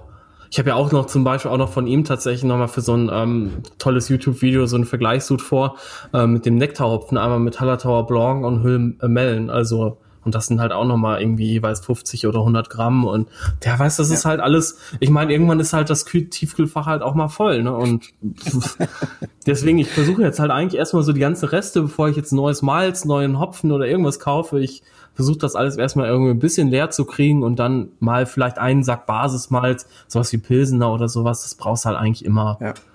Genau. Aber das ist auch ein guter Tipp. Also man kann schon aus den Sachen, ähm, die man da hat, man muss ja. nicht immer nachbestellen. Also man kann aus den Sachen, die da sind, oft sehr gute, es ja. wird immer so abwertend Restebiere genannt, aber das ist ja, das heißt ja jetzt nicht, dass es ein schlechtes Bier ist. Man, man plant ja auch nicht jetzt ein, ein mittelmäßiges Bier zu brauen, sondern eigentlich ein sehr gutes, was einem schmeckt.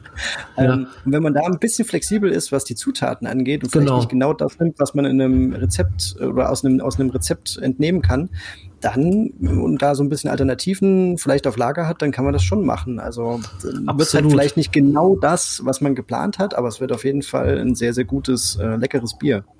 Definitiv. Und dazu möchte ich nämlich sagen, weil ich habe zum Beispiel ähm, angefangen, wo ich äh, dieses Porter, was ich jetzt gerade hier auch im Glas habe, äh, wo ich das Rezept dafür entwickelt habe, habe ich halt auch wieder überlegt, ja, weil ähm, zum Beispiel der Christopher Sakai aus der Hobbybrauergruppe, der ist halt echt richtig eingeschossen auf die ganzen englischen Bierstile, hat auch mega Ahnung, was das angeht. Habe auch schon ein paar Biere von ihm getrunken, sind richtig gut. Und er nimmt zum Beispiel nur diese Warminster Malz. Aber ich habe mir halt gesagt, okay, ähm, ich habe noch so viel, keine Ahnung, Pale, Pale Malt von, von ähm, von Bindewald und hier und da noch so viel Reste, Best Special X und bevor ich dann jetzt wieder sage, ich bestelle jetzt wieder was und das der Rest bleibt wieder irgendwie liegen und das, das wird genau. ja einfach auch nicht besseres Malz. Ähm, dachte ich, ich versuche einfach mal mit den Zutaten, die ich habe, den Stil trotzdem irgendwie zu treffen. Und ich finde halt echt, also wenn ich das mit dem Fuller's London Porter vergleiche, das Bier, dann ist es nicht sehr weit weg davon. Obwohl ich da das einzige, wie gesagt, an, an englischer Zutat ist jetzt vielleicht der, äh, das Pale Chocolate Malt. Gut, und Pale Ale Malz ist aber halt aus Deutschland. Und sonst habe ich noch Münchner Malz, Best Special X und Carafa Spezial. Also das sind alles keine englischen Malze, die halt keine ja. Crystal Malts, ne, eben so, die ja eigentlich sehr, sehr stilprägend und stilgebend halt auch sind, habe ich nicht drin. Und trotzdem kommt das Bier halt total ran. Die Hefe ist auch eine andere, andere Hopfen. Aber das meine ich halt, probiert's einfach mal aus. Bei einem Pilz wird's jetzt nicht funktionieren. Mit einer, mit einer Nottingham Ale werdet ihr kein, kein Pilz machen. Vielleicht mit genau. einer Oslo, aber da, darüber streiten sich ja noch die Geister. und die werden sich auch, äh, solange, solange es diese Hefe gibt oder diese ja. Quark, werden sich die Geister auch weiterhin streiten. Ja, das, das macht natürlich keinen Sinn. Also ihr könnt dann nicht Münchner 1 und äh, eine Notti nehmen und sagen, ich habe einen Pilz gebraut, das ist klar, aber ähm, das wird vielleicht trotzdem ein geiles Bier. Ne? Und ähm, Eben, dann wenn ihr, nennt es halt einfach anders. Richtig, richtig, genau. Genau. So, was haben wir denn noch hier? Moment. Ähm. Achso, und eine Sache noch vielleicht zum Thema Malz. Ähm, wenn ihr das Malz in Säcken kauft, dann müsst ihr euch natürlich auch so ein bisschen mittel- oder langfristig Gedanken machen, wie wollt ihr das Malz lagern. Ähm, ich habe jetzt zum Beispiel auch ganz, das war ein Thema, was mich jetzt die letzten Wochen so ein bisschen beschäftigt hat. Da habe ich halt äh, mir überlegt, ähm, eigentlich wollte ich erst diese Gamma Fiddles Fault, ähm, ja, das sind eigentlich so Pferdefutter, Behälter, wo du aber quasi den Deckel, ja, die sind stapelbar und du kannst quasi den Deckel abnehmen. Ich, ich, ich, wir packen einfach mal einen Link in die Show Notes, äh, ja. damit man das besser sehen kann. Und man kommt trotzdem, obwohl die übereinander gestapelt werden, direkt an das Malz ran, was ich halt super geil finde. Die kosten. Ja, das ist natürlich aber, platzsparend, auf jeden Fall. Ja, genau. Das, das, ist, teuer, das ne? 45 bis 55 Euro für ein, also du brauchst quasi für einen so einen ähm, Sack brauchst du auch schon mindestens einen so einen äh, 30 Pfund Behälter, glaube ich, ja. Mhm. Und das war mir dann zu ja, teuer und dann habe ich, genau. Und dann habe ich mir halt auch gesagt, okay, komm, ähm, ich habe mir jetzt einfach von Our Packaging ein paar diese Hotbox bestellt und diese rechteckigen Eimer und das, das funktioniert echt super mit der Lagerung. Die sind halt auch nicht teuer, da zahlt man für so einen Eimer, für den ganz großen mit äh, 32 Liter, ich glaube 3,50 Euro. Hm. Versandkosten sind ein bisschen höher, das heißt, äh, auch da wieder mit Leuten zusammentun, dann könnt ihr auch wieder Geld sparen, ne? Ähm, weil eigentlich braucht eh immer irgendwer einen Eimer. Ich meine, die brauchst du ja nicht nur zum Malzlagern, die kannst du zum für alles. Ich bewahre da mein geschrotetes Malz, mein ungeschrotetes Malz auf. Ähm, die sind halt luftdicht auch abschließbar. Das heißt also, das Malz wird auch nicht äh, also auch nicht so schnell schlecht und es kommt keine Ungeziefer ran. Also die haben halt eigentlich nur Vorteile oder du kannst auch da drin vergären, theoretisch. Ja. Also ich nutze die, ähm, ich weiß gar nicht, wie die heißen, die haben ja immer einen Namen bei Ikea, diese großen Boxen. Ich glaube, das sind 55 ja, Liter Boxen oder so. Ich ähm, weiß, die, die sind, äh, nicht die Sortierer, genau. sondern die Sammler. Sammler, genau. Und die kann man auch mit so Clips an der Seite verschließen. Das ist dann auch nicht luftdicht. Ähm, wer dann mag, kann so äh, Dichtungsgummi sich einfach in den Deckel reinkleben. Da sind so Rillen, die dann genau auf diesen, auf diese Box passen und da kann man Dichtungsgummi reinkleben, dann ist das auch wirklich richtig dicht. Ähm, und da passt, ähm, da passt ein Sack, passt genau rein. Ein 25 Kilo Sack, muss man so ein bisschen schütteln, ein bisschen rütteln, dann passt ein Sack ziemlich genau rein. Wobei Maris Otter nicht, das habe ich nämlich gehabt damals. Also Maris Otter hat wieder irgendwie anscheinend, weil das ein, ist ja eine andere Gerstensorte, da war wahrscheinlich ja. einfach das Korn größer und dementsprechend. Ah aber normalerweise schon, ja, da bin ich ja, bei dir. Also ich bin, bin ganz zufrieden damit. Ja. Meistens ist es ja auch so, wenn ich den Sack aufmache, dann mache ich, dann brauche ich damit direkt was und der Rest geht dann in die Box rein. Ne? Das ah, okay. Ist, dann, dann merke ich es jetzt nicht immer unbedingt, ob es jetzt wirklich hundertprozentig reinpasst oder nicht. Aber die sind halt auch relativ günstig und man kennt es ja, man ist ja oft bei Ikea und so eine Box hat man sich schnell mal noch eingepackt oder zwei, drei. Da kann, ich nehme die auch zum Reinigen, zum, zum Einweichen von, von Edelstahlteilen oder so. Die sind echt auch super. Genau. Und ähm, wenn ihr euch natürlich jetzt halt auch ähm, Malz in äh, Säcken kauft, dann müsst ihr natürlich auch da wieder an eine Malzmühle denken. Ich weiß, dann ist es eigentlich, wenn, wenn ist natürlich die erste Investition natürlich ein bisschen ähm, höher, ein bisschen teurer auch. Aber auf lange Sicht spart ihr halt total viel Geld und ihr äh, gewinnt halt auch dadurch die Flexibilität halt, wann immer ihr wollt zu brauen. Also weil Hefe kann man immer eine Erntehefe irgendwie im Kühlschrank haben. Hopfen da passt auch mal eine 500 Gramm Packung irgendwo in, die, in den Tief, Tiefkühl, äh, Dings ins Tiefkühlfach. Und ja, alles andere habt ihr dann ja damals. Also von daher könnt ihr dann halt immer brauen. Und da würde ich euch jetzt auch nochmal den Tipp geben, kauft da bitte nicht die billigste Malzmühle, die es gibt. Ich habe das gemacht. Äh, ich habe mir eine 80 Euro Malzmühle damals gekauft. Kostet jetzt mittlerweile übrigens 100 Euro. Ähm, und nach zwei Jahren sind jetzt knapp, also nach knapp zwei Jahren sind die Walzen schon halt so runter, äh, dass die halt bei der feinsten Strotung überhaupt nicht mehr packt. Und das ist halt echt da, da habe ich mich jetzt ein bisschen geärgert. Hätte ich, hätte ich da direkt eine Metmill mir gekauft, hätte ich das Problem wahrscheinlich jetzt nicht. Oder ein Quetschfreund oder Quetschbuddy. Ich meine, den gab es damals halt noch nicht, aber ja. Ja. Aber könnt ihr euch ähm, in dem im neuen Video vom, vom Dave angucken. Da erzählt ah, ja. er relativ lang und ausführlich über diese Mühle. Ähm, ich habe es ja auch mitgekriegt, als du äh, mir geschrieben hattest, dass mhm. jetzt irgendwie du, du den Walzenabstand verstellen wolltest und dann ging es nicht mehr zurück und ach Gott, das war ein riesen, riesen Theater. Aber das ist halt auch ärgerlich, gerade wenn man jetzt sagt, heute ist Brautag, ich möchte jetzt brauen. Ja. Äh, habe alles dafür vorbereitet, vielleicht sogar einen Starter gemacht und dann geht die Mühle kaputt. Also das ist halt schon übel. Ähm, Deswegen ja. da ein paar Euro mehr ausgeben, ähm, Qualitätsprodukt holen und dann habt ihr wirklich, also würde ich schon fast sagen, ein Leben lang Freude an dem Teil. Ja, das, also ähm, ja. Denke ich auch. Die Medmill Student, glaube ich, die kostet jetzt vielleicht 30, 40, 50 Euro mehr. Und ich meine, dann wartet man noch mal einen Monat, wenn man sagt, jetzt gerade das passt nicht oder so. Aber ne, das, das, das Sprichwort, wer billig kauft, kauft zweimal, das kommt nicht von ungefähr. Es ist nicht bei allen Sachen so, muss ich auch dazu sagen. Aber man muss das schon echt differenzieren, finde ich. Ja. Genau.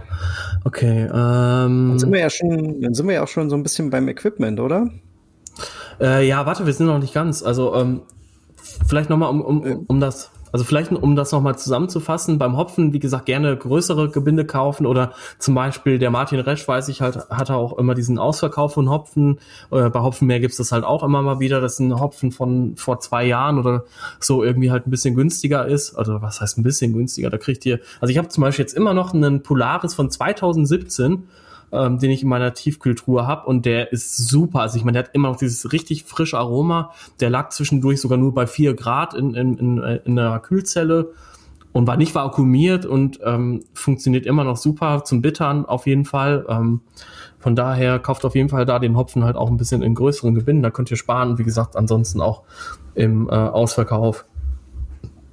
ähm, ja, dann noch das Thema Hefe. Ähm, da könnte ihr auf jeden Fall ähm, auch noch mal eine Menge Geld sparen. Willst du dazu oh, was ja. sagen, Paul? Ja, also wir beide sind ja leidenschaftliche Hefeernter auch. Ähm, das macht auf jeden Fall schon mal Sinn, dass man, wenn man eine Hefe im Einsatz hatte, vielleicht auch eine teure Flüssighefe oder so, dann die zu ernten. Das geht auch relativ easy. Ihr braucht da nicht viel. Da, da reicht ein, ein Einmachglas, ein, bisschen Isopropanol oder Starsen zum Saubermachen und dann könnt ihr die Hefe relativ lang lagern. Dave sieht es noch ein bisschen entspannter als ich. Der lagert die, glaube ich, noch länger und benutzt die dann noch mal. Mhm. Ähm, ich, ich sage immer so, so, so ah, zwischen ein und drei Monate, dann mache ich meistens eigentlich einen Starter und lagere sie eigentlich wieder ein. Aber man kann die natürlich stehen lassen und mit so einer schönen frischen Erntehefe, wenn ihr dann, wie gesagt, die Sude ein bisschen geplant habt, geht natürlich die Gärung auch richtig geil ab. Ähm, oh, Gerade ja ich habe mir jetzt auch die Oslo wieder geerntet und bin schon überlegen, ob ich nicht gleich irgendwie noch irgendwas Untergäriges ja, mach quasi mal. hinterherknalle. Mach weil die, Pilz. Die, hast ja so, die, hast ja erst so wenig gebraut. genau, weil die, die Hefe ist echt, ähm, so eine, so eine frische Erntehefe ist einfach super. Aber auch da macht es natürlich Sinn, mm, jetzt, ich sag mal, sich zusammenzuschließen vielleicht, mit mehreren Leuten dann was zu kaufen, weil Hefe ist halt wieder dieses tricky Thema, die sollte halt relativ frisch sein, gerade wenn ihr jetzt eine, eine Flüssighefe benutzt. Aber da habt ihr natürlich auch die Möglichkeiten und die, ähm, ja, die Variationen werden immer größer, bei Trockenhefe zuzuschlagen. Das ist halt das Schöne, was, deswegen benutze ich auch sehr, sehr gern Trockenhefe. Da kann man sich halt auch einfach mal ein paar Päckchen zur Seite legen. Ja, die oder ist, äh, direkt zum Beispiel, also ich meine, das ist jetzt ein bisschen übertrieben, aber wenn du jetzt weißt, du brauchst jetzt ein Jahr lang nur mit der OS 05, würde ich mir überlegen, direkt ein 500 Gramm Päckchen zu holen. Ich meine, das kostet um die 50 Euro oder 40. Ja. Das seid ihr schon nochmal, ähm, also so genau. insgesamt deutlich günstiger, glaube ich. Ja, weil die Trockenhefe an sich ja schon günstiger ist genau. und eben länger, länger, länger gelagert werden kann, ohne dass sie, oder es wird halt weniger, sage ich mal, von der von der äh, Gärfähigkeit abgebaut als bei einer Flüssighefe, die einfach dann benutzt werden muss. Deswegen, ich glaube, zum Teil sind ja die, die das MHD auf solchen auf solchen Flüssighefen drei Monate oder so. Das ja. ist das ist wirklich wenig, aber die sind natürlich Kommt dann immer drauf noch, an es kommt immer darauf an, wie sie auch gelagert wurden. Trotzdem, genau. äh, in dem, wenn es ein bisschen um Kohlesparen geht, dann würde ich echt zu Trockenhäfen tendieren.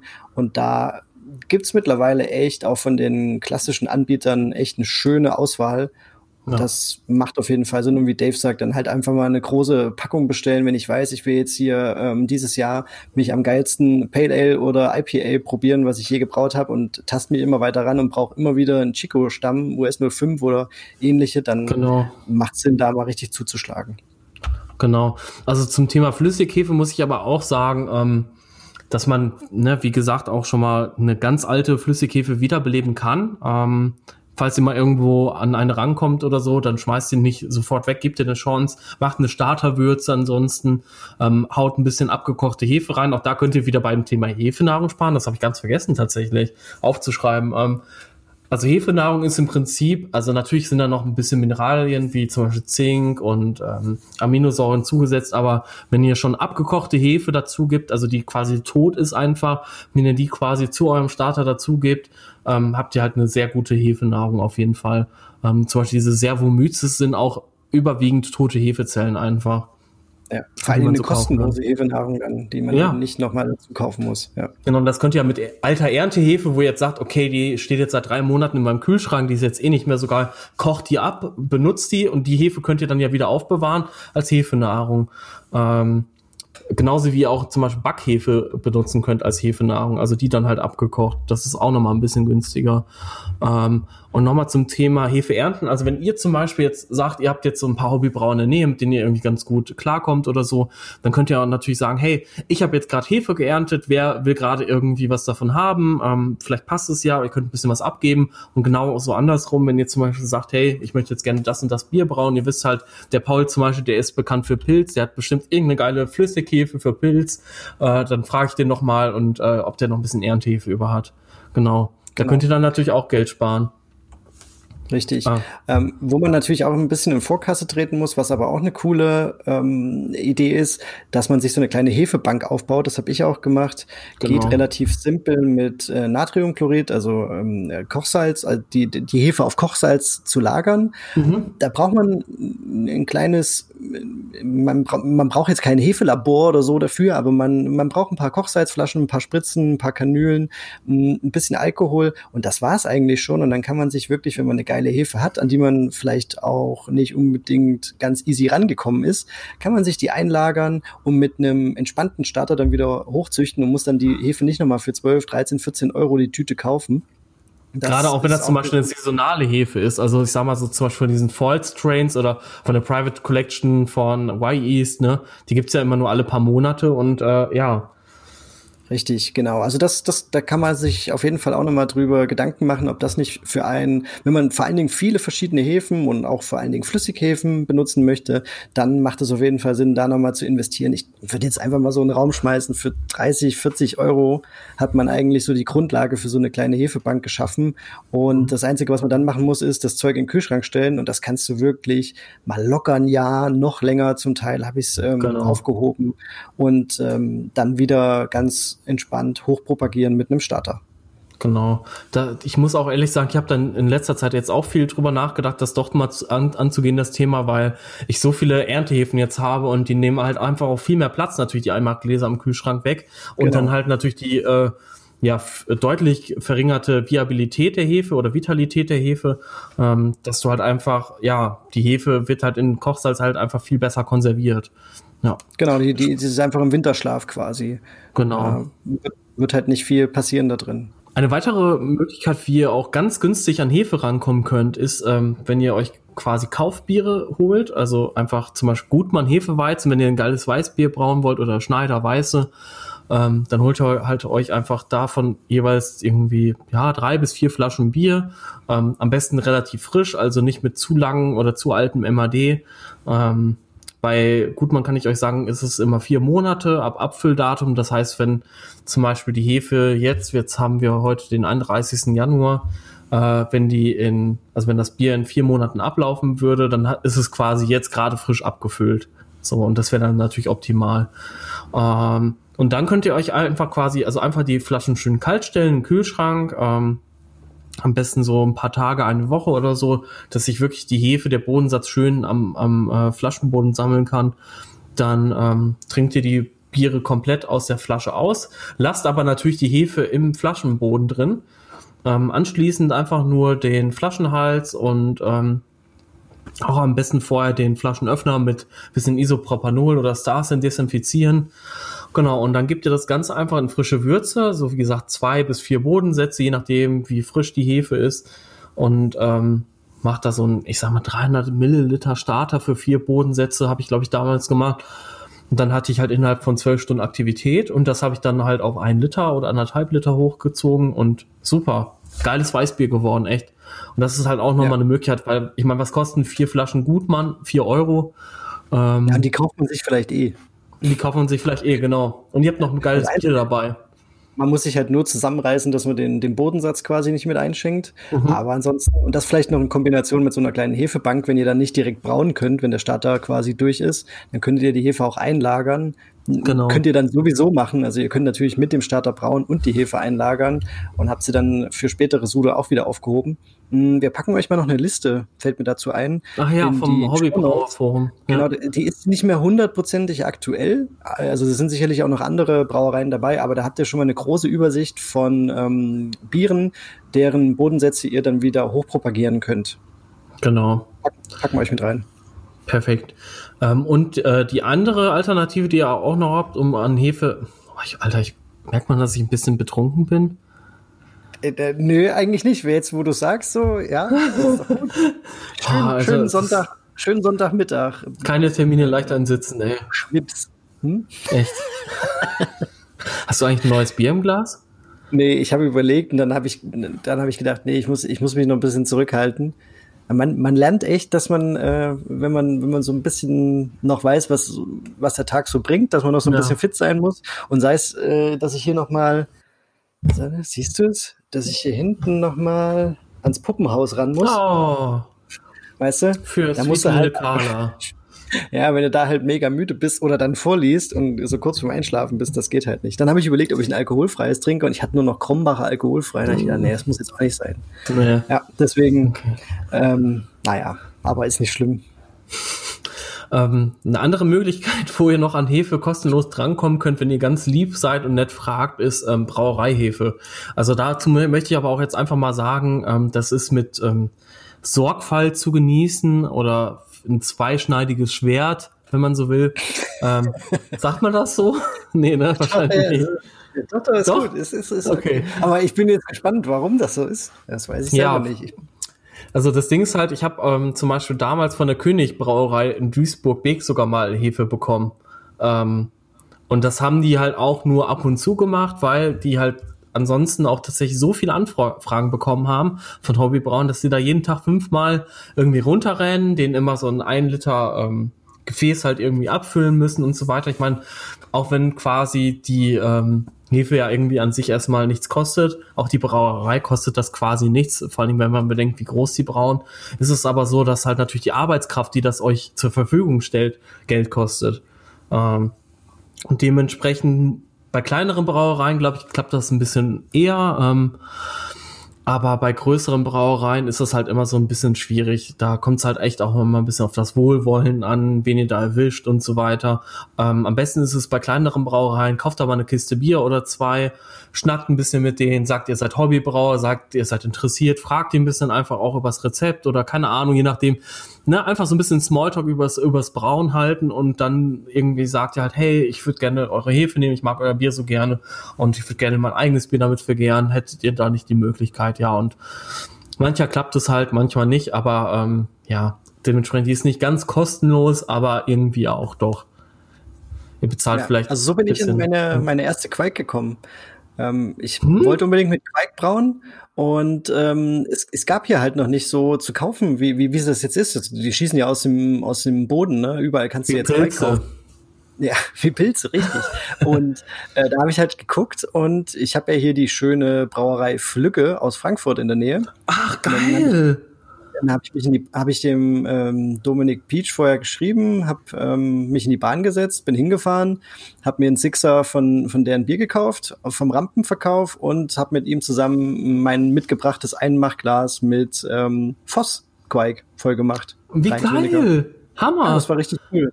Dann bin ich schön mit meinen mit meinen Quaikbierchen zurück und mit dem mit der Hefe und habe direkt meinen ersten Sud mit mit der Voss angesetzt. Das war richtig cool. Ja, also das macht auf jeden Fall Sinn, da mal nachzufragen. Gerade wie es der Dave sagt, bei kleineren Brauereien, die haben da weniger Probleme beziehungsweise auch mal ähm, ein bisschen Leerlauf, wo sie sagen können, hier komm vorbei, nette Anfrage und ja, ich mach dir genau. dein, dein Gefäß voll.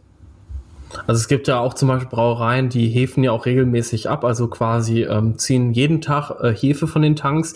Das sind sicherlich immer ein paar Liter, die die da immer raushauen. Ähm, bei so 10, 20, 40 Hektotanks. Also pff, ich würde es ich würd's echt mal versuchen an eurer Stelle. Und ich bin mir sicher, dass ihr auch in eurer Nähe irgendwo eine Brauerei habt.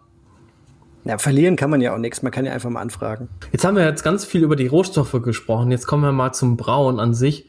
Ähm, das Einfachste, was ihr machen könnt, wenn ihr aktiv die Würze runterkühlt, ist halt ähm, das Kühlwasser zum Reinigen in einem Eimer auffangen. Weil ihr kommt ja gerade am Anfang mit circa 80 bis 90 Grad heißem Wasser raus. Und dementsprechend das halt einfach nur in den Ausfluss zu gießen, kann man machen, muss man aber nicht. Gerade weil ihr auch zum Beispiel den Würzekühler, eure Anlage nochmal reinigen könnt oder keine Ahnung, ich meine, ein bisschen Reiniger rein und dann so Spülmaschinen, äh, Spülmaschinenpulver oder Oxy und äh, ihr habt halt eine super gute Reinigungslösung und halt auch sehr viel davon. Oder Starsen, ich weiß nicht, wobei Starsen ist ein bisschen temperaturempfindlich, oder?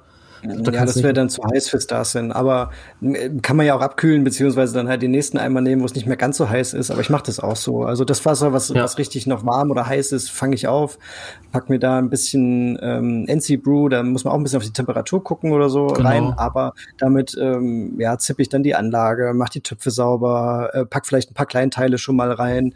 Genau. Das kann man auch Einmachgläser zum Hefeernten und so weiter. Erlenmeyer-Kolben, nachdem ihr den Starter gemacht habt. Das sind alles so Sachen, ähm, da spart ihr halt einfach wirklich auch Geld mit auf, aufs Jahr gesehen und weil, weil das Wasser muss halt nicht erhitzt werden, das kommt halt eh einfach raus aus dem Kühler. Von daher werde ich später zum Beispiel auch wieder machen. Ja. Genau. Ähm, dann könnt ihr natürlich halt auch statt die teuren Reiniger, wie zum Beispiel jetzt Oxy halt, ähm, Spülmaschinenpulver verwenden. Das funktioniert von der, von der ähm, Wirkung eigentlich ganz genauso. Ähm, ist aber halt einfach deutlich günstiger dann ähm, könnt ihr natürlich auch so eine Reinigungslösung wie Oxy oder Starsin halt auch eigentlich wiederverwenden. Natürlich jetzt, wenn wenn ihr jetzt äh, einen Kettel, äh, einen Kessel, sorry, äh, ich glaube das Imperial Stout und die zwei Porter ohne Essen heute oder eine Brezel zum Frühstück, die merkt man jetzt doch schon wieder. Alter, das ist, weißt du, die erste Folge im neuen Jahr und ich wusste, dass das schon wieder und heute so endet. Wieder. Boah, äh, fuck my life, ey. Ach Gottchen. Okay bear with me. genau, also ich mache das zum Beispiel halt auch ganz oft so, wenn ich jetzt einen Keck ähm, reinige, dass ich das Oxy, was ich aus einem Keck ähm, quasi hab, ähm, dass ich das halt eigentlich wieder ins, ins zweite oder dritte Keck halt manchmal sogar noch reingehe. Also, also, also zwei Kecks auf jeden Fall kriege ich eigentlich immer mit einem äh, einmal sozusagen hin. Es ist halt trotzdem so, ich meine, ihr spart dann halt wieder ein paar Gramm ähm, Oxy oder eben Spülmaschinenpulver und ja, gerade Starsen zum Beispiel, da, da kenne ich Leute, die machen sich irgendwie einmal im Monat einen Eimer voll irgendwie, genauso wie, keine Ahnung, Brauereien das mit Natronlauge machen. Die verdünnen das halt einmal auf ihre gewünschte Zielkonzentration oder Chlorlauge zum Beispiel. Und dann ähm, wird da quasi einen Monat lang halt das ganze Zeug halt immer zum Desinfizieren, die ganzen äh, Fittinge und so weiter werden halt da reingemacht. Und ähm, ja, und du brauchst halt quasi nur einmal diese Reinigungslösung ansetzen und hast halt aber den ganzen Monat quasi oder die paar Wochen, die du das benutzt, hast du was davon. Wie gesagt, wenn jetzt der, wenn das Keck komplett verdreckt ist und alles, dann würde ich natürlich das nicht nochmal verwenden. Aber ich sag mal, wenn ihr das zum Beispiel, wenn das Keck an sich sauber ist, weil ihr das zum Beispiel direkt nachdem das Keck leer ist mit heißem Wasser ausgespült habt und so weiter, ähm, dann ist der Oxy-Reiniger ja auch tatsächlich und der Spül, das Spülmaschinenpulver auch ähm, ein bisschen desinfizierend. durch den Aktivsauerstoff und dementsprechend könnt ihr die, ja, die, diese Reinigungslösung dann halt auch nochmal wiederverwenden, oder? Wie siehst du das, Paul? Ja, mache ich genauso. Also bei so richtig dreckigen Keks, das habe ich jetzt zwar nicht Aber ähm, ich mache die meistens sauber, wenn ich die leer getrunken habe. Dann äh, wird eins voll gemacht und wenn das dann quasi fertig ist mit Einwirken, dann wird es auch in das nächste Cake umgedrückt oder eben einfach eingefüllt. Dann genau. Hat man sich das gespart. Das Wasser ist einmal warm oder heiß und äh, man hat den Reiniger. Das ist ja auch nicht wenig, was man da reinhaut und so ein Reiniger genau. kostet ja auch. Das genau. muss man schon sagen. Und das lohnt sich auf jeden Fall, das so zu machen. Ähm, hin und wieder, wenn ich, wenn ich mal ein Keck übrig habe, dann hat jetzt zwar quasi nichts mit, mit, mit Sparen in dem Sinne zu, zu tun, aber dann kann man sich auch mal so ein Keck mit einer Reinigungslösung voll machen. Das kann man überall durchschießen, durch irgendwelche Bierleitungen. Ähm, man kann damit einen Zapfhahn auch mal kurz durchspülen. Man kann ein anderes Keck damit reinigen oder eben auch eine Anlage oder irgendwas. Das ist auch ganz cool, wenn man so ein, so ein Reinigungskeck quasi äh, sich auf die Seite stellen kann. Gerade bei den Leuten, die vielleicht NC-Kecks nutzen und nicht immer alles benutzt haben und wo es auch relativ günstig ist, ähm, ja. sich so ein Keck mal hinzustellen, macht es schon Sinn, auch mal sich so ein Reinigungskeck in die Ecke zu stellen. Und das dann ähm, hat man einfach schnell zur Hand, um mal ganz schnell irgendwas sauber zu machen. Genau, finde ich auch. Das ist wirklich kein Aufwand und ihr habt halt eigentlich immer einen Reiniger parat, ne, ohne dass ihr irgendwie noch was vorbereiten müsst. Finde ich auch. Finde ich ein guter Punkt, Paul. Ähm, dann, also im, im seltenen Fall, weil das habe ich jetzt auch schon gehört, ja, wie kann das denn passieren und bla bla bla. Aber falls euch mal Würze überbleibt und der Gäreimer voll ist, also das heißt, ihr habt jetzt sagen wir mal, ein 30 Liter Gäreimer und, und ähm, habt da schon 27, 26, 25 Liter Würze drin. Ähm, und ihr habt aber noch gute Würze im Kessel, also jetzt nicht die voller Trup ist, sondern noch wirklich schöne, schöne gute Würze. Ähm, dann könnt ihr die natürlich in einen Tiefkühlbeutel halt wirklich äh, reinpacken, in neuen, nicht einen wiederverwenden äh, oder wiederverwendeten und die dann halt einfach einfrieren und als äh, Starterwürze verwenden. Also dann würde ich die nochmal aufkochen, bevor ihr die verwendet. Ähm, nur damit ihr sicher seid, aber ich sag mal, so kann man das schon. Ein bisschen verdünnen. Ja. Eventuell ein bisschen verdünnen, genau, genau, guter Punkt. Ähm, ja. Genau, dann habt ihr ja noch mehr Würze dann ja. im Prinzip für eure Starter über. Ihr braucht ja nur zwischen sieben und neun Plato. Ich sag mal, manche Starter sind zehn, aber ich, ich finde eigentlich zwischen sieben und neun ist eine ganz gute, gute Stammwürze für einen Starter. Ähm, genau, das könnt ihr auf jeden Fall auch machen. Das habe ich früher auch ganz oft gemacht, wo ich noch nicht mit einem mit einem äh, Kalkulator mit einer Software gearbeitet habe, sondern quasi die Rezepte halt einfach so gebraut habe, wie sie halt gekommen sind, beziehungsweise halt eine Sudhausausbeute geschätzt habe. Das hat halt echt immer ganz gut funktioniert. Ja. Ja, es kann ja mal sein, dass man vielleicht eine, eine, eine bessere Sudhausausbeute hat oder sich auch einfach verrechnet hat. Soll ja, ja auch genau. mal passieren. Ähm, dann ja, bevor man es wegschüttet, ich würde es auch einfrieren, habe ich auch schon gemacht. Ich habe auch, glaube ich, noch Starterwürze im, im Tiefkühler, falls mal keine Proper Starter oder Trockenmalz oder so auf Lager sind und ich brauche es trotzdem mal schnell, dann macht es auf jeden Fall Sinn. Verdünnen und dann geht's ab. Ja, kurz genau. aufkochen, wie du gesagt hast, auf jeden Fall, dann ist man auch auf der sicheren Seite. Ja, dann kann er eigentlich nicht sein. Also ich meine, gerade wenn ihr die Würze wirklich direkt nach dem Kühlen sofort ähm, in, äh, in so einen Tiefkühlbeutel reingepackt habt, dann kann da eigentlich nichts passieren. Deswegen, ich meine, klar, es gibt die Leute, die mit Speise regelmäßig ihre Biere karbonisieren, das wäre mir wieder zu riskant, aber für ab und zu mal eine Starterwürze, mein Gott, sehe ich jetzt dann ja. eher unkritisch. Den Kühler beim Würzekühlen bewegen, um Wasser zu sparen, auch ein ganz wichtiger Punkt.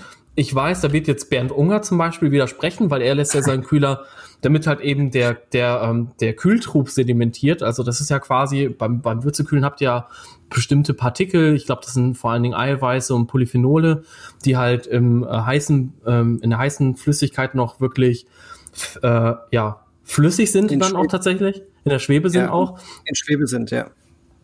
Die äh, werden aber dann, dann tatsächlich zu festen Bestandteilen und äh, sedimentieren dann dadurch. Aber nur, wenn ihr dann tatsächlich halt auch schnell runterkühlt. Also einen, einen guten, ähm, ja, wie sagt man, kühlt, ähm, Cold Break heißt es auf Englisch. Ich weiß jetzt nicht mehr, ja. was das, ähm, genau. Oder was? Ja, Kühltrupp. wahrscheinlich, ne? Ja.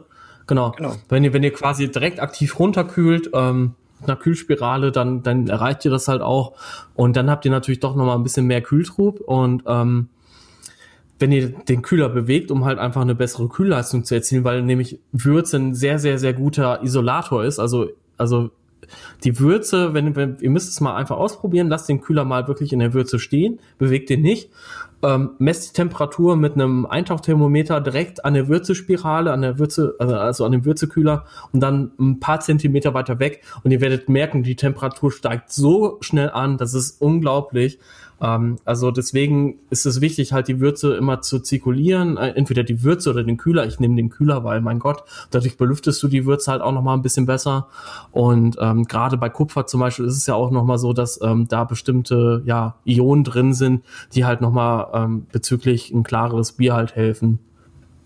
Es ist ja auch ein Unterschied, ob man jetzt wie ein Stier mit dem Eintauchkühler in der Würze rumrührt oder eben sie ganz leicht bewegt. Genau, also, das reicht auch schon. Also es muss ja, nur in also Bewegung bleiben. Ich habe ja. auch immer bewegt, als ich noch mit so einem gearbeitet habe, mit der Braueule zusammen. Ähm, ganz leicht bewegt, immer so ein bisschen äh, aufgeschwenkt, weil genau das ist nämlich der Fall, was du sagst. Die Temperaturen sind, sind solche Schichtenbildungen dann da drin, wenn du das Ultra. stehen lässt. Es funktioniert natürlich, dauert aber ein bisschen länger. Ihr schießt mehr Wasser durch. Also wäre eine Maßnahme für die Leute, die ein bisschen Wasser sparen wollen. Das muss ja auch nicht immer eine, eine preisliche Sache sein. Ne? Eine monetäre Sache. Genau, manche Leute wollen ja auch aus ökologischer Sicht ein bisschen Wasser sparen und da macht es dann schon Sinn. Genau. Und ähm, der letzte Tipp, den ich jetzt zumindest für euch noch hab beim Brauen, ist halt, ähm, das habe ich ja jetzt auch tatsächlich einmal ausprobiert ähm, und wollte es eigentlich schon vorher immer wieder ausprobieren, aber dann war die Zeit halt auch immer so und ich dachte so, ach, jetzt noch ein Sud. Nee, ähm, wenn ihr ein Starkbier braut, also ich sag mal, ich wüsste jetzt nicht, ob das beim Bockbier funktionieren würde, aber ich sag mal so ab 20 Plato würde ich schon meine Hand dafür ins Feuer legen, dass das funktioniert. Könnt ihr eigentlich immer ähm, den Treber nochmal wiederverwenden und daraus mit, äh, mit diesem Partyguy-Verfahren ein leichteres Bier brauen. Also mit Bruno Beck ist das sowieso mega einfach, weil ähm, ich mache ja ein Full Volume No Sparge Brunebeck, also quasi mit dem Hauptguss unten. das, hört sich, das hört sich an wie Raketenwissenschaft, ey, auf Englisch irgendwie geil. Aber es, aber es ist, es ist immer noch kürzer, als wenn ich sage, Full Volume Nose Parch Brune Beck. Und das, obwohl ich schon äh, ein paar die, Bierchen in Die Rakete hebt ab, ey. Alter Verwalter, ey. Okay. Das kommt davon, wenn man so geschädigt ist und ständig nur englische Podcasts, Bücher und äh, keine Ahnung Forenbeiträge liest, liest. Aber ich muss sagen, okay. ich finde find die, find die englischen Bei äh, oder Begriffe oder so einfach catchier. Die sind irgendwie prägnanter, die sind kürzer vor allem. Ja, also ich meine, die hören sich auch hipper an. Ja, auf jeden Fall. Es ist, ja, das ist ja nicht nur in unserem Bereich so, das ist ja grundsätzlich so, ja. Das ist natürlich so aber äh, schon witzig, wenn man es noch nicht so gehört hat, wie ich jetzt. Habe ich das nicht schon, schon ganz oft in, ach, nee, in, in meinen sein. Videos, glaube ich. Ja, ich weiß es jetzt nicht. Aber auf jeden Fall, ähm, das Verfahren, was der Dave jetzt beschrieben hat, das hatten wir euch, glaube ich, auch schon mal verlinkt, aber wir packen es auch mal wieder in die Show Notes. Das ist echt cool, weil ja. Ähm, ja, den Treber haut ihr eigentlich weg. Und wenn ihr noch Zeit habt, dann könntet ihr echt noch mal ein schönes Bierchen mitmachen. Genau das, das ist einfach wirklich noch mal alles rausgeholt aus dem, aus den Zutaten, aus den Rohstoffen, finde ich, finde ich eine coole Sache. Und es also kann ja auch wirklich richtig lecker werden. Das muss, es ist ja, ja. jetzt nichts, was ihr dann macht, so, oh ja, das wird irgendwie auch noch mal ein Bier, sondern das kann ziemlich geil werden. Eben, also zum Beispiel würde ich jetzt sagen, ähm, ich habe ja jetzt das Black is Beautiful Imperial Stout gebraut, dann ähm, im Oktober, glaube ich. Und ich habe damals mit ähm, dem Treber zum Beispiel nochmal 20 Liter, ähm, ja knappe 20 Liter nochmal Stout mit 2,8 Prozent rausbekommen. Das ist jetzt so ein hopfiges Stout mit Sabro, was halt dann auch so Kokosaromen hat. Ist ja, ein bisschen, ja. ich finde es ein bisschen, ich, also ich finde es ehrlich gesagt etwas wässrig, aber ich habe halt auch zu viel Wasser genommen. Das war ein Test. Ähm, ich würde euch zum mhm. Beispiel empfehlen, nehmt erstmal 10 Liter und verdünnt hinterher. Weil ihr könnt ja immer noch ein stärkeres Bier hinterher verdünnen, als, also wenn ihr, wenn ihr einmal ein leichtes Bier habt, dann. Andersrum geht's das, halt nicht. Genau, außer ihr nehmt jetzt Malzextrakt oder Zucker, aber das will man ja dann auch oder nicht. Oder ihr könnt zaubern. Ja. Gut, ihr könnt zaubern, genau. Und ähm, Deswegen gerade, wie gesagt, ab 20 Plato, also ich glaube, da kriegt ihr mindestens 5, 10 oder vielleicht 15 Liter sogar hin. Ähm, die haben, also bei mir hatte das, glaube ich, so um die 8 bis 9 Plato. Ähm, und wie gesagt, wenn ihr dann die Hälfte des Wasser nehmt, seid ihr wahrscheinlich bei 10, 11, 12 Plato. Dann habt ihr ein Vollbier sogar. Also bitte, und gerade weil ja, das ist ja jetzt auch nochmal ein zweiter Grund, warum das so gut funktioniert. Ihr müsst ja bei einem Starkbier immer mit einer deutlich geringeren Sudhausausbeute rechnen. Also ich rechne da schon eigentlich immer mit 50 bis 55 Prozent bei Brunerberg. Ähm, und da habt ihr noch so viel einfach Zucker im Treber. Ähm, und gerade jetzt kommt noch ein dritter Vorteil, wenn ihr zum Beispiel. Jetzt kracht's aber richtig hier. Total. N, n, sagen wir mal, ihr braucht jetzt ein helles Starkbier, also wirklich mit über 20 Plato ist ja dann nicht mehr ganz so hell, aber sagen wir mal mit Pilsener Malz, Wiener Malz, sowas.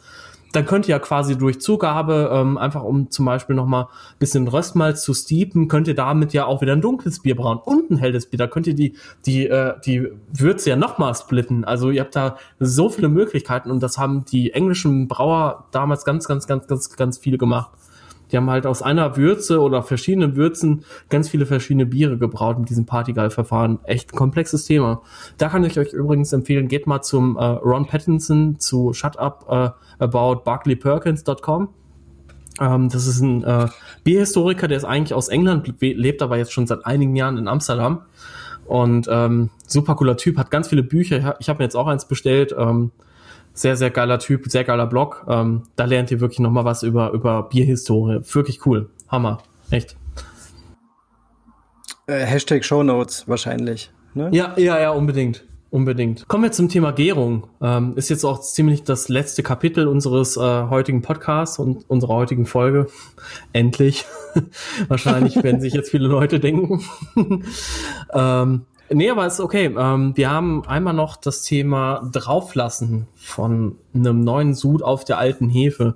Ähm, das ist nämlich auch noch, noch mal eine Möglichkeit, wodurch ihr halt ultra viel vitale Hefe habt.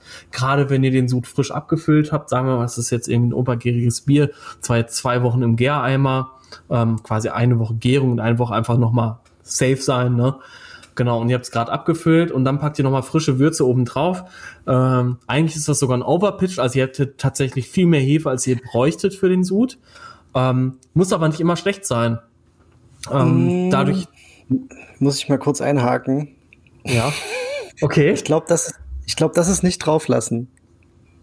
Ähm, drauflassen. Achso, du meinst ist, wenn, auf eine aktive. Ja, okay. Ja, ja, ja. genau. Also das wäre, das wäre, ähm, also drauflassen ist eigentlich, ich, ich meine, das ist ja auch so ein Fachbegriff und das machen ja auch manche Brauereien, ist, wenn ihr, äh, sagen wir mal, ihr habt einen relativ großen Gäreimer und äh, sagen wir mal, ihr habt einen 100 Liter Kleines. Gäreimer und könnt so 40 Liter Sute machen, genau. dann könnt ihr die ersten 40 Liter anstellen mit äh, entsprechend Hefe und könnt dann so einen Tag später äh, quasi oder zwei, genau. oder zwei äh, den, den nächsten Sud, den ihr dann wieder gebraut habt, da drauf lassen. Dann habt ihr quasi den ersten Sud nochmal wie so ein äh, Propagationsschritt, wie so eine Starterwürze behandelt äh, und wo sich die Hefe richtig vermehren konnte. Dann könnt ihr da natürlich auch nochmal richtig was sparen.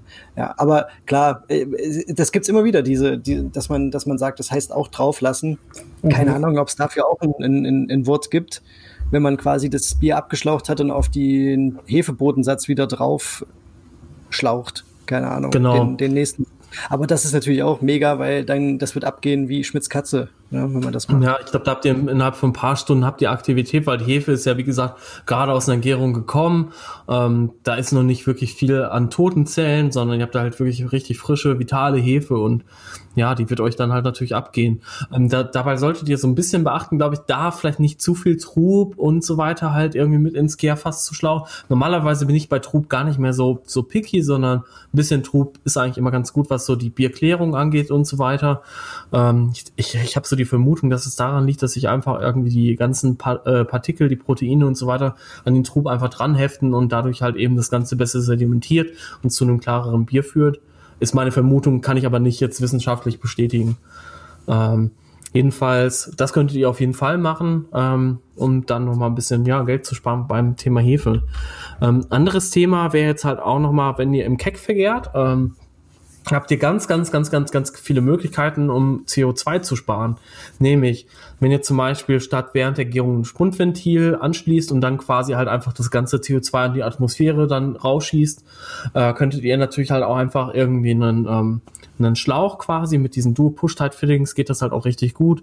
Ähm, zum Beispiel ein anderes Keck mit äh, Wasser befüllen oder Starsen oder sowas, das leer drücken, dann habt ihr das Keck direkt schon mit CO2 gespült und müsst das nicht nochmal mit ähm, ja, gekauften CO2 machen. Ähm, und das geht halt, wie gesagt, mit, mit, äh, mit Fluten von Cakes, mit Leerdrücken, ähm, zum Carbonisieren. Auch natürlich, ihr könnt halt auch sagen, hey, ähm, ihr nehmt halt einfach, ihr sammelt das CO2 einfach in einem Keck ähm, und nutzt das CO2 dann wieder für ein, für ein anderes Bier, keine Ahnung, das geht ja auch. Und dann könnt ihr natürlich auch nochmal die Gärungskohlensäure nutzen, also beim Spunden vor allem, ähm, dass ihr quasi irgendwie ein bis zwei Plato vor Erreichen des Restextraktes ähm, das Keck halt einfach komplett schließt, also das Spundventil und den äh, verbleibenden das, das verbleibende CO2, was halt entsteht, dann im Keck behaltet, um das Bier zu karbonisieren. Sehr gut. Also das macht auf jeden Fall Sinn. Da bedarf es natürlich wieder ein bisschen Planung. Ähm, und die Keks müssen natürlich vorbereitet sein. Das ist immer so ein bisschen mein Problem. Aber wenn das bei mir so ist, dann mache ich das auch mit dem Unitank so, dass ich dann den Schlauch einfach an den CO2-Eingang von einem Keck packe und dann das, ähm, die Starsin-Lösung, die ich da drin habe, leer drücke. Dann ist das schon mal vorgespannt. Das kann man dann direkt benutzen und befüllen. Wir haben ein Thema noch gar nicht richtig ähm, detailliert angesprochen, hatte aber natürlich auch so einen Grund, ähm, das ist das Thema Brauanlagen. Natürlich könnt ihr da in erster Linie auch brutal viel Geld sparen, wenn ihr das äh, Equipment komplett gebraucht kauft. Ähm, oder halt nicht wie Paul äh, mit einer äh, genau, ich wollte gerade sagen, ihr könnt euch natürlich auch eine Herms äh, zusammenbauen und äh, keine Ahnung, macht auch richtig Spaß. Ich meine, das ist vor allen Dingen ist das eine geile Anlage, um, um, um Fotos zu machen, finde ich auch. Ja, na klar. Also es ist ja ist natürlich auch wichtig, dass es schick aussieht bei mir, das weißt du ja. Ja, eben der Style-Faktor. Aber ich sag mal, das ist ja auch echt völlig in Ordnung. Ähm, aber wenn ihr da halt günstig einsteigen wollt, dann holt euch einfach echt so ein Glühweinautomat, so ein, so ein äh, Einkochautomat und brew in a bag oder einen Läutereimer mit einer ähm, Läuterhexe oder Läuterfreund, wie auch immer. Und dann könnt ihr halt echt günstig ins Thema einsteigen. Also ich sag mal, Je nachdem, oder zum Beispiel, was ich mir jetzt halt auch überlegt habe, ob ich, ob ich mir das nochmal hole, ist halt so eine Mini-Anlage mit ähm, 10 bis 15 Liter Ausschlag. Einfach für den Küchenherd ähm, mit einem Induktionstopf, der 20 Liter fasst, einer Brewback, die halt eben 19 bis 23 Liter hat. Ja, das dann halt quasi mit dem Brewback dann direkt läutern, in den Kochtopf äh, dann auch kochen auf dem, auf dem Küchenherd und dann hast du da eine 10 Liter raus. So für so ganz kleine ja. Testsude, wenn ihr was ganz Verrücktes machen wollt mit Rosmarin und Thymian und weiß der Kuckuck was. Da lohnt sich auf jeden Fall nicht direkt 30, 40 Liter zu brauen und dann zu merken, uh, das war vielleicht ein Tick zu viel Rosmarin. Genau. kann, man nicht, kann, man nicht, trinken, habe ich nämlich auch schon gemacht. Ähm, Gerade bei Gewürzen echt da kann man schnell übertreiben. richtig im Sand gesetzt ja, das, das ist dann echt immer schlimm. Da so eine genau. kleine Testanlage ist ja natürlich cool. Also und die kostet halt nicht viel. Also ich sag mal, so ein, so ein ähm, 40, äh, 20 Liter Kochtopf, der kostet irgendwie um die 35, 40 Euro. Der ist induktionsgeeignet. Ähm, Brewback kostet irgendwie nochmal 25 bis 30 Euro und dann halt eben das Equipment, was man eh braucht. Aber ich sag mal, dass man knapp über 100 Euro erst los, ne? Und du hast halt trotzdem einen besseren Ausschlag, als wenn du mit jetzt zum Beispiel mit so einer Braubox startest, ne? Deswegen. Genau.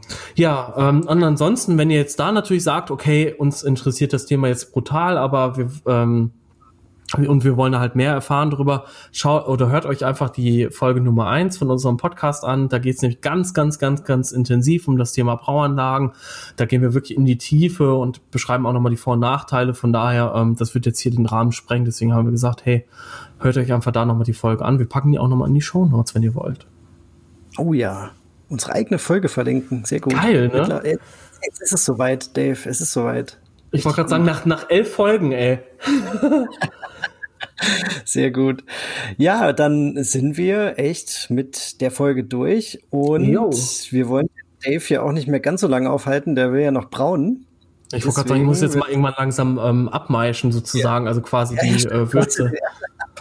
Du hast den ersten Sud ja quasi nicht fertig, ja, stimmt. Nee, aber ich gehe jetzt noch erstmal duschen und äh, esse noch was und dann in der Zwischenzeit brauche ich dann noch ganz entspannt weiter. Ich meine, also mir ist es auch egal, wenn jetzt die Würze von 67 auf 62 Grad gefallen ist, meine Güte. Also fertig das, ist äh, auf jeden Fall. Eben, das denke ich ja. auch. Ja, dann hoffen wir, dass ihr wieder viel Spaß hattet, uns heute zuzuhören. Und wenn ihr Fragen habt oder Anmerkungen, gerne bei uns irgendwie entweder an info at just-brewcom Komm. Jetzt muss ich doch dort kommen, ne? Ja. Oh Mann, ich war jetzt unsicher. Ich war, ja. ich war mir jetzt nicht. Nee, wir haben .de. Ich das quasi so. Ach stimmt, wir haben .de, um Gottes Willen, ey. Wir, haben wir das schon ein paar Mal falsch gesagt und haben die E-Mails nicht bekommen? Oh fuck. Okay, wir können ja ähm, sonst eine, die Domain auch noch kaufen und eine E-Mail-Umleitung machen. Ja. Ich glaube, ich habe mal eine frei. Müssen wir mal gucken. Uh, uh, okay. Also info at just-brewit.de natürlich, selbstverständlich. Ja. Die Fans da draußen wissen das natürlich auch und hätten uns sofort ja. darauf aufmerksam gemacht, wenn wir da was Falsches seid, erzählt hätten, Dave. Ich wollte gerade sagen, ihr seid sehr aufmerksam und wir sind auch sehr froh, dass wir euch haben, weil, ja, echt, macht richtig Spaß mit euch. Ähm, können wir, können wir einfach nur so sagen, oder? Wir kriegen auch echt fast jeden Tag irgendwie immer so, ja, wir hören jetzt auch den Just Brewed Podcast und das zieht mittlerweile richtig ja. so die Runden. Also ich finde es echt super wir müssen uns äh, zurzeit schon echt absprechen, wer welche Fragen beantwortet, weil erstens das so themenbezogen ist, dann entweder ich oder, oder Dave, der sich ein bisschen besser auskennt, und weil wir einfach gar nicht hinterherkommen manchmal. Wenn man irgendwie mhm. den ganzen Tag irgendwie auf Arbeit ist, noch, dann noch irgendwas nachmittags mit der Familie macht oder so, ich komme manchmal gar nicht dazu und sag so, schreib dann dir nur ganz kurz eine WhatsApp, äh, kannst du mal bitte reingucken und die ja, genau. Fragen Das ist schon echt abgefahren, ja. Freuen Voll. wir uns natürlich mega. Und ähm, ihr dürft uns natürlich auch weiter Bier schicken. Ähm, die Review haben wir heute weggelassen aus äh, diversen Gründen, aber wir freuen uns natürlich drauf, wenn wir wieder Bier kriegen. Haben jetzt auch schon wieder ein paar Anfragen bekommen und genau. da hat der Dave noch auf dem Herzen, der möchte euch da unbedingt noch eine ganz, ganz kleine Anleitung mitgeben, bevor wir dann wirklich Tschüss sagen für heute. Genau, also ähm, es wäre halt gut, weil ich muss jetzt ehrlich sagen, wir haben halt echt wirklich auch in der Vergangenheit relativ viel verschiedene Biere von auch einzelnen Brauern dann zugeschickt bekommen und wir freuen uns dann in jedem Fall drüber. Es ist dann natürlich so, dass irgendwann unmarkierte, ungelabelte Flaschen ähm, mit grün, gelben, roten Kronkorken oder oder äh, roten Gummidichtungen von den Bügelflaschen irgendwann einfach nicht mehr auseinanderzuhalten sind. Und deswegen würden wir euch echt bitten, markiert die Flaschen so, ähm, schreibt einfach euren Namen drauf, dann wissen wir zwar, von wem es kommt, aber es ist ja egal. Ich meine, es ist jetzt auch nicht so, wenn, wenn ich weiß, ich kriege jetzt ein Bier zum Beispiel wieder vom Daniel Lessig oder vom, vom Chris von, ähm, wie heißt der nochmal, der die ultra krassen Biere uns geschickt hat, äh, äh Basement, Basement. Ja.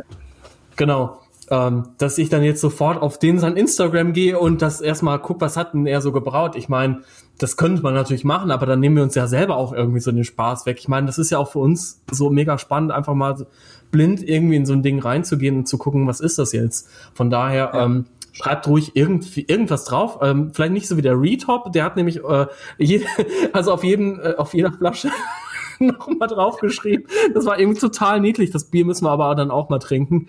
Ähm, ja, das ja, ist ein Witbier, das ist ein IPA. Aber ich meine, ist ja auch okay. Vielleicht machen wir das halt einfach auch mal, dass es dann keine Blindverkostung ist, sondern halt einfach, ja, wo man dann halt wirklich so am Bierstil selber bewertet. Können wir auch mal machen. Ja, ja aber grundsätzlich haben wir uns das anders überlegt und ähm, am besten schickt ihr dann halt auch wirklich irgendwie nochmal einen Zettel dazu, wo dann draufsteht, okay, die Flasche, das heißt Flaschengröße, Flaschenform, Kronkorken, ähm, dass man, und vielleicht schreibt ihr noch irgendeinen, keine Ahnung, Kürzel oder so auf den Kronkorken drauf, dass wir halt wirklich wissen, ja, was ist das für ein Bier? Weil wir haben, also ich habe zumindest jetzt aktuell die Probleme, ich, ich habe jetzt ein paar ungelabelte Flaschen drin, vielleicht auch noch ein paar von mir von früher und ich weiß jetzt nicht mehr, wer hat mir was zugeschickt, von wem ist das und dann habe ich ein, so eine Blattsammlung und dann muss ich jetzt gucken, dass äh, welcher von wem was ist und oh Gott, ey, das ist echt, ja, ja. Davis, tut Davis mir jetzt leid. Da, da, ja. da müsst ihr jetzt gegenarbeiten und äh, wir haben es aber auch nie so richtig erwähnt. Ich pack's jetzt aber immer mit in die Show Notes. Ganz kurze ja. Anleitung, wie ihr das machen könnt am besten, damit wir ein bisschen durchsehen, was was ist. Wir wollen uns jetzt auch echt nicht beschweren, nicht, dass ihr das falsch versteht. Wir freuen uns wirklich. Ich meine, Alter, ja. wie kann man sich über Bier beschweren? Bier ist super. Nee. Aber ähm, ja, das, da, da würdet ihr uns auf jeden Fall einen Gefallen tun. Oder wir, wie gesagt, stellen das vielleicht in Zukunft mal um, dass wir sagen, okay, wir bewerten einfach nach Bierstilen, aber da würde ich mir jetzt halt auch nicht anmaßen, dass ich jeden Bierstil bewerten kann, weil ich bin halt kein Biersommelier. Ähm, ich habe zwar sehr viel Erfahrung, was Brauen angeht, ähm, aber ob ich sensorisch, äh, Bernd Ung hat ja da in der letzten Folge dazu einen Kommentar gegeben, in der Lage bin, einen Pilz so richtig zu erkennen. Hm. Anscheinend nicht. Weiß ich nicht. ja, das ist, das bleibt, diese Frage bleibt noch für eine, äh, für eine weitere Folge offen, sagen wir es mal so. Richtig. also, in diesem Sinne, Leute, ja. macht's gut. Viel Spaß beim Brauen. Genau. Und, bleibt, äh, ja. bleibt gesund, stay safe und bleibt zu Hause und äh, macht keinen Scheiß einfach. Genau, Braut, Brautbier, eins nach dem Brautbier. anderen bleibt Ich wollte gerade sagen. Ihr könnt ja auch äh, nur Barley Wines oder Imperial Stouts brauen oder Doppelbock und dann halt einfach den ganzen Keller erstmal voll lagern. In diesem Sinne, genau. ciao. Macht's gut, ciao.